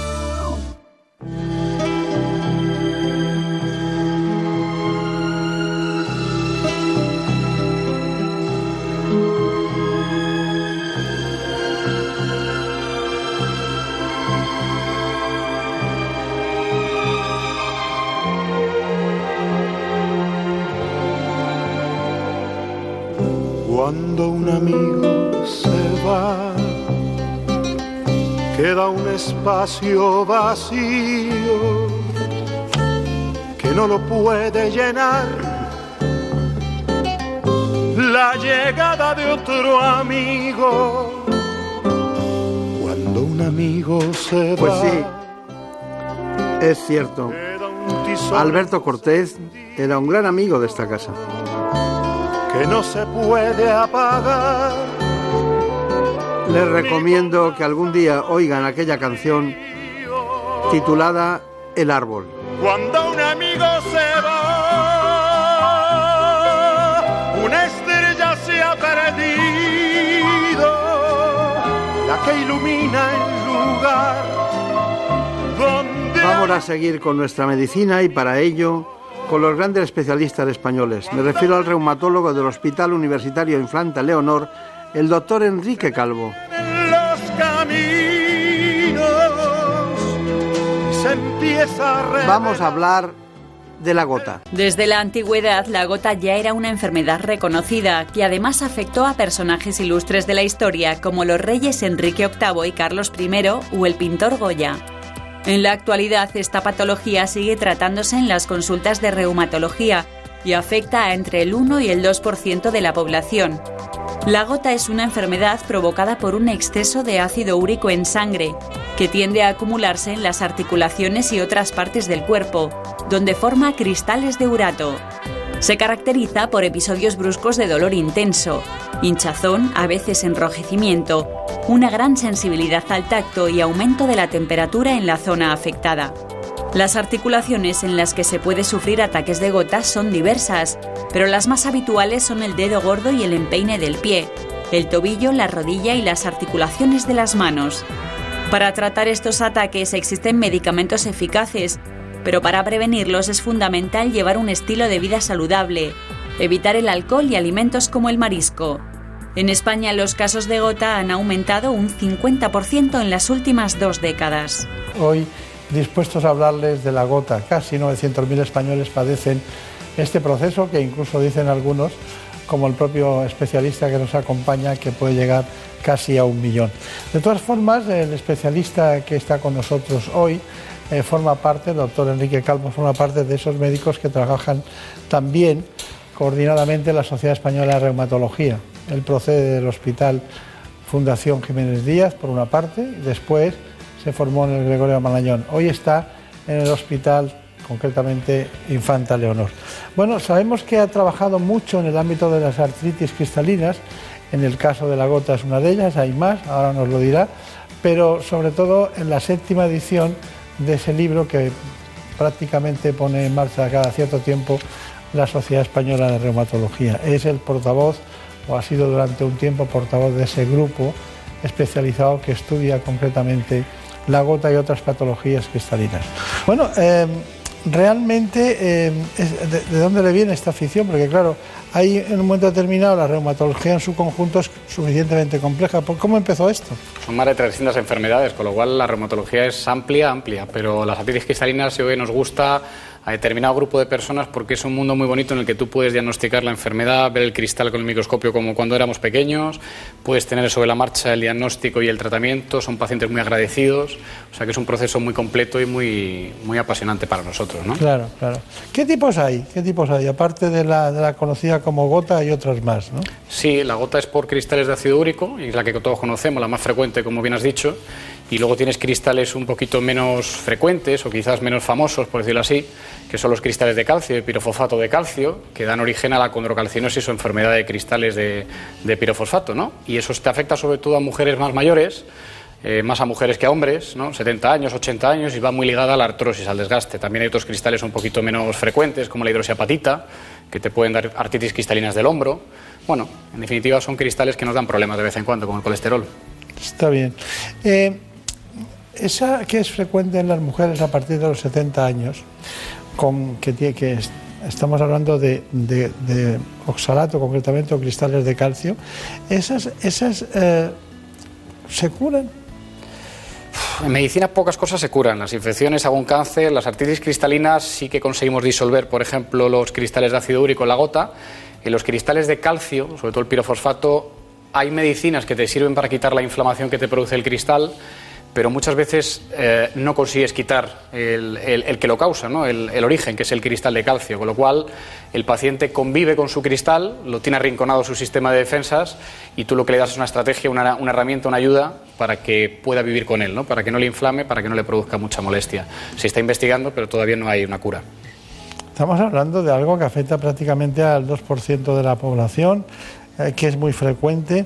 ¿Qué papel tiene la parte hereditaria en lo que es la gota? ¿no? Porque, claro, eh, sabemos tradicionalmente que con antiinflamatorios y co- colchicina concretamente, y, y los que disuelven o que hacen que se depure el ácido úrico, pues acaban resolviendo el, el problema, ¿no? De alguna manera. Pero luego vuelve, vuelve. ¿Qué papel tiene la herencia y la alimentación? Pues yo te diría que mucho más la genética que la alimentación. Y está demostrado, la alimentación puede hacer que si tú tienes gota, te den más ataques y obviamente es una enfermedad que va muy ligada de toda la vida, de toda la historia que digamos de la medicina, pues a personas un poquito obesas, a personas que a veces tienen exceso en, en alimentación o en bebidas alcohólicas, por ejemplo, pero no solo, uno de cada tres pacientes míos es delgado, eh, lleva una vida muy ordenada y no tiene problemas de este tipo. Entonces se sabe que va muy ligada sobre todo a un problema renal que hace que tú elimines mal el ácido úrico, de forma que se te acumula todo lo que se va acumulando, al final te acaba dando problemas porque el cuerpo te inflama o te produce atascos en el riñón y te produce cólicos, incluso te incrementa el riesgo cardiovascular de tantas veces que te produce inflamación y porque la propia elevación del ácido úrico en sangre no es buena, como la elevación del colesterol, la elevación del azúcar. Entonces la genética eh, juega un papel fundamental. Fíjate Felipe II, Carlos V, por ejemplo, o muchos hijos cuyos padres, hermanos o abuelos también han padecido la enfermedad. ¿no? Podemos Claro. decir que uno de cada cuatro prácticamente. Ya, ya, ya. Luego hablaremos para, para matizar algunos aspectos en relación con la comorbilidad de, de esta patología, para desmenuzarla un poco, ¿no? ¿Cuáles son las otras enfermedades o patologías que coinciden con, con la gota? Mm, Me gustaría saber cuáles son los síntomas en general que produce la gota, incluyendo no solo la historia clínica, sino, aparte de la analítica, incluyendo la, observación y ver cuáles son, diríamos, los síntomas principales, ¿no?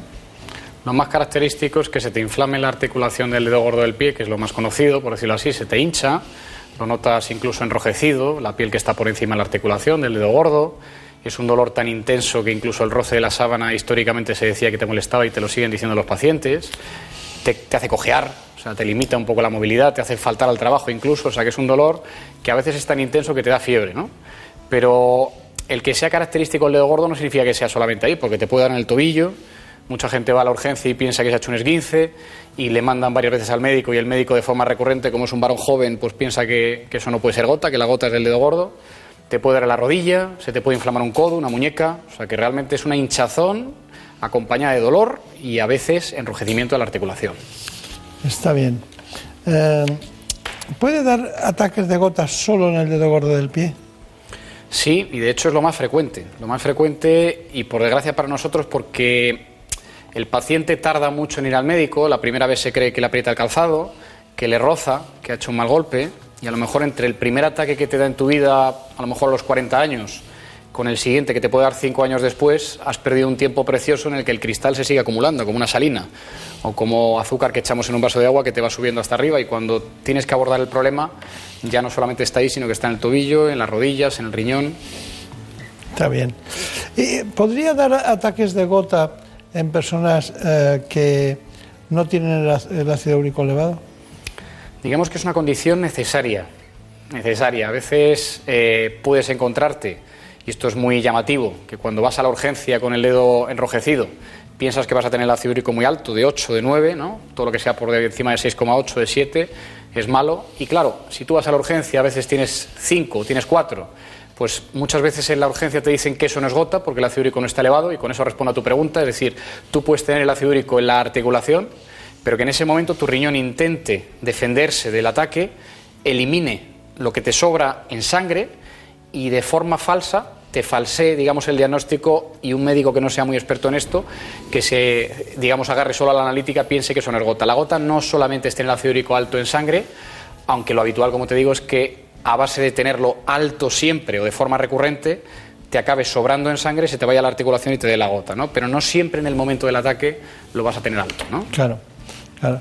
Y quería saber, cuando hay algunas mujeres, yo lo he visto mujeres, que mm, de repente tienen una artropatía escapulohumeral o algo así, ¿pueden ser cristales de hidroxiapatita? Sí, de hecho muchas veces te puede producir hasta hemorragia en, en, la articulación cerca, ¿no? Incluso que el brazo se quede, como decimos nosotros, congelado, que te cueste Sí, se separar llama el brazo, así, ¿no? Brazo congelado. Totalmente, totalmente. Antes hay gente que lo ha llamado también hombro de Milwaukee porque lo estudiaron mucho allí en América. Y cuando tú sacas líquido y extraes líquido, porque a veces es muy aparatoso, muy llamativo, cuando extraemos líquido con la jeringuilla, con la aguja, se ve incluso no solamente inflamación del líquido, sino sangre. ¿no? Y el paciente se queda muy liberado cuando tú le quitas el líquido y cuando le, le infundes alguna infiltración de Y corticoides. algunas hay que intervenirlas desde el punto de vista Correcto. Traumatológico. Correcto, son muy destructivas. Sí. Con lo cual no solamente se limita a que el tendón o la articulación sufra, sino que muchas veces acaba, por decirlo así, comiéndose el hueso ¿no? y, y destruyendo mucho ¿Y por de la qué movilidad. tendrá la hidroxiapatita predilección por el hombro? Es, es lo que no sabemos, sobre todo de cristales como el calcio, como la hidroxiapatita, eh, se sabe que habitualmente son articulaciones que usamos ¿no? y articulaciones que a veces pueden tener un desgaste incluso daño. Si caes un poco en cuenta, al final el hombro lo utilizamos para cargar peso ¿no? de forma cotidiana y para hacer un montón de actividades y los cristales se aponen, digamos, se, se van depositando y se van, eh, digamos, durmiendo en la articulación cuando previamente hay un daño que facilita por digamos los haces del colágeno que el cristal se acomode, ¿no? que se duerma ahí. Lo único que nuestro sistema inmunológico lo tiene a raya, lo tiene dormido, lo reconoce, sabe que eso no, no tiene que estar ahí, por decirlo así, y de vez en cuando hay situaciones, deshidratación, ejercicio, algún ingreso en el hospital, y digamos que explota, ¿no? y que es cuando te produce la inflamación, el dolor y la, Claro, y la claro. limitación. No se confundan ustedes porque nosotros no queremos eh, transmitir confusiones, ¿no? sino que estamos hablando de la gota, pero hay dos tipos más, que hemos, eh, los depósitos de calcio por una parte, difíciles de tratar y curar, y también, incluso ha tenido una expresión el doctor Enrique Calvo de, bueno, en medicina muchas cosas no se curan, ¿no? Hay otras que sí. Y luego los de los cristales de hidroxiapatita, que, que digamos serían los tres grandes grupos, ¿no? Correcto. Y a lo mejor a lo largo del, del tiempo, cuando pasen años, tendremos más cristales de otro tipo por la ingesta de determinadas sustancias. ¿no? Pasamos a un asunto que también es binomial. Estamos hablando del caso muy interesante de la relación entre la gota y los problemas cardiovasculares. Pero hay una pregunta antes, doctor, doctor eh, Calvo, que es la siguiente. Es, mm, a mí me da la impresión que con todo lo que tomamos o toman las personas que tienen ácido úrico o desencadenan ácido úrico, eh, toman muchas cosas que no son buenas para los procesos cardiovasculares. Eso por una parte. Pero la pregunta no es esa, es ¿qué relación entre el ácido úrico y los procesos cardiovasculares? Nosotros hemos preparado un informe, lo ha hecho Elena Fernández Puyol, con el rigor de siempre. La gota es una enfermedad que se produce por la formación de cristales de una sal de ácido úrico en los tejidos, sobre todo en las articulaciones. Cerca de 900.000 personas en España padecen síntomas como hinchazón, sensibilidad de la zona afectada y un dolor intenso, lo que les hace tener un impacto negativo en su calidad de vida. Según datos de la Sociedad Española de Reumatología, sufrir gota incrementa un 30% el riesgo de mortalidad por cualquier causa y hasta un 40% por enfermedades cardiovasculares como el ictus o el infarto de miocardio. Para disminuir este riesgo se recomienda seguir el tratamiento adecuado, evitar la obesidad y llevar una dieta cardiosaludable. Y además de controlar los factores de riesgo, se aconseja una colaboración estrecha entre los especialistas de ambas disciplinas. Bueno, es perfecto, pero ¿qué le ha parecido? Pues muy completo, completo y riguroso, como tú dices. Hay una cuestión, entonces, ¿puede pasar eso que le digo, que alguno tenga un proceso cardiovascular y dice, no, tenía gota, y no, no, tenía, lo que tenía es que se ponía morado de mi- millones de cosas que, no son, que generan el aumento de purinas, pirimidinas y las sustancias que dan lugar a, a la gota, ¿no? Sí, por un lado eso que tú dices, ¿no? que nuestros pacientes al final, muchos de ellos tienen exceso de alimentos perjudiciales, llevan una dieta un poquito desordenada, exceso de peso, fuman, a veces todo eso es un polvorín y al final no es solo la gota, sino todo lo que, lo que acompaña. Pero incluso en procesos donde hemos hecho dietas muy bajas en purinas, en lo que tampoco te baja tanto el ácido úrico como uno piensa, o sea que la alimentación es importante, pero no tanto, el riesgo cardiovascular per se, digamos, de tener simplemente el ácido úrico alto y si además de tenerlo alto ya tienes cristales en la articulación, hay como una inflamación subyacente que va recurriendo de vez en cuando, ¿no? que te da ataques fuertes de vez en cuando, pero esa inflamación que no se ve, subyacente, que la tienes siempre permanente, incrementa el riesgo cardiovascular. ¿no? Y aparte, el propio ácido úrico es un cristal que si sobra es malo. Pasa igual con el colesterol. El colesterol tiene su función, es un cristal que funciona para lo que funciona, pero el ácido úrico, aunque es antioxidante, si de repente se desborda la sangre en ciertos pacientes, como te decía, que les falla la eliminación, se altera completamente el metabolismo, aumenta los radicales libres, que sabemos que son nocivos para el riesgo cardiovascular, se altera la pared de los vasos. Todo esto al final conlleva a más riesgo cardiovascular, de infarto, de angina de pecho, de derrame cerebral. Estamos viendo y estamos estudiando que te puede aumentar la mortalidad hasta un 30-40%, que es una burrada, es, una, animalidad. Y yo creo que se puede corregir, corrigiendo en parte, como decíamos, los factores añadidos a la gota, pero principalmente atacando a la gota. ¿no? ¿Usted ha visto mucha gente tomar marisco con agua? No, realmente va en combinación con buen vino o con champán, pero realmente en España, por el precio que lleva, eh, no lo hacemos todos los días, ¿no? Claro. Entonces yo creo que aunque corrijamos ciertas cosas de alimentación y eh, tenemos que recomendar ¿no? hacer una dieta mediterránea y bajar peso y, y hacer ejercicio aeróbico, no es solo la alimentación, ¿no? Yo me puedo poner a lo mejor hasta arriba de marisco o tú y sin embargo tú y yo no tendremos problemas si alguien que tiene problema en el riñón que no elimina el ácido úrico, a ese es el que le da, ¿no? Claro, claro, claro. Bueno, pues ya lo saben ustedes, un gran médico, joven, basta verlo, trabaja en el Infanta Leonor, reumatólogo, en su sociedad, con sus compañeros, estudiando en profundidad un asunto que hoy me enciende una luz que yo la tenía muy apagada, que es que voy a invitar a todo el mundo a ir a, a Jarandilla de la Vega y al Valle del Jerte A que porque tomen cerezas. las cerezas no son problema. Muchas gracias. A y hasta vosotros, pronto. a vosotros como siempre. En buenas manos. El programa de salud de Onda Cero. Dirige y presenta el doctor Bartolomé Beltrán. Por un beso tuyo, contigo me voy. No me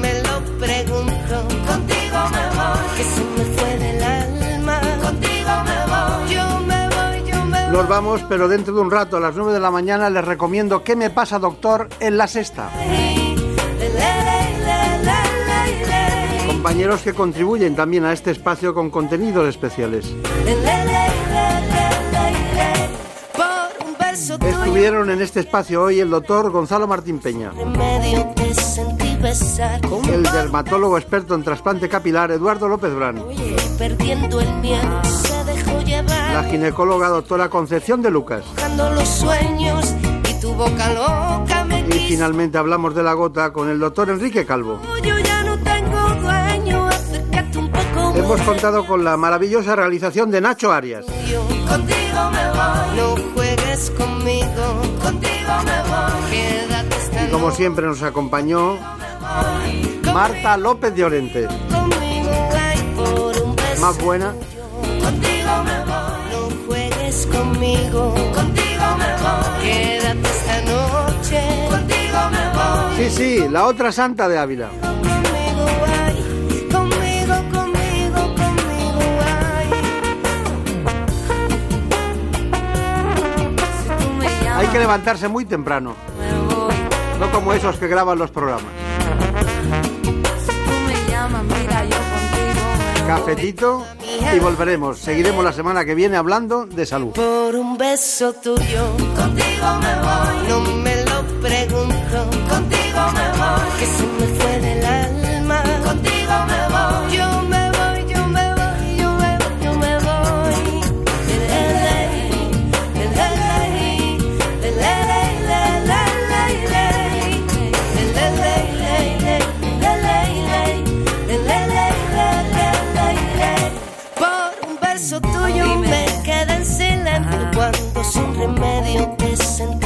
Como por un beso tuyo el amor a duelo. Oye, perdiendo el miedo se dejó llevar y se enreda el tiempo mojando los sueños y tu boca loca me quiso engañar. Por un beso tuyo ya no tengo dueño. Acércate un poco, muéveme a besar. Por un beso tuyo, contigo me voy. No juegues conmigo, contigo me voy. Quédate Contigo me voy. Conmigo, conmigo, conmigo, ay, por un beso tuyo.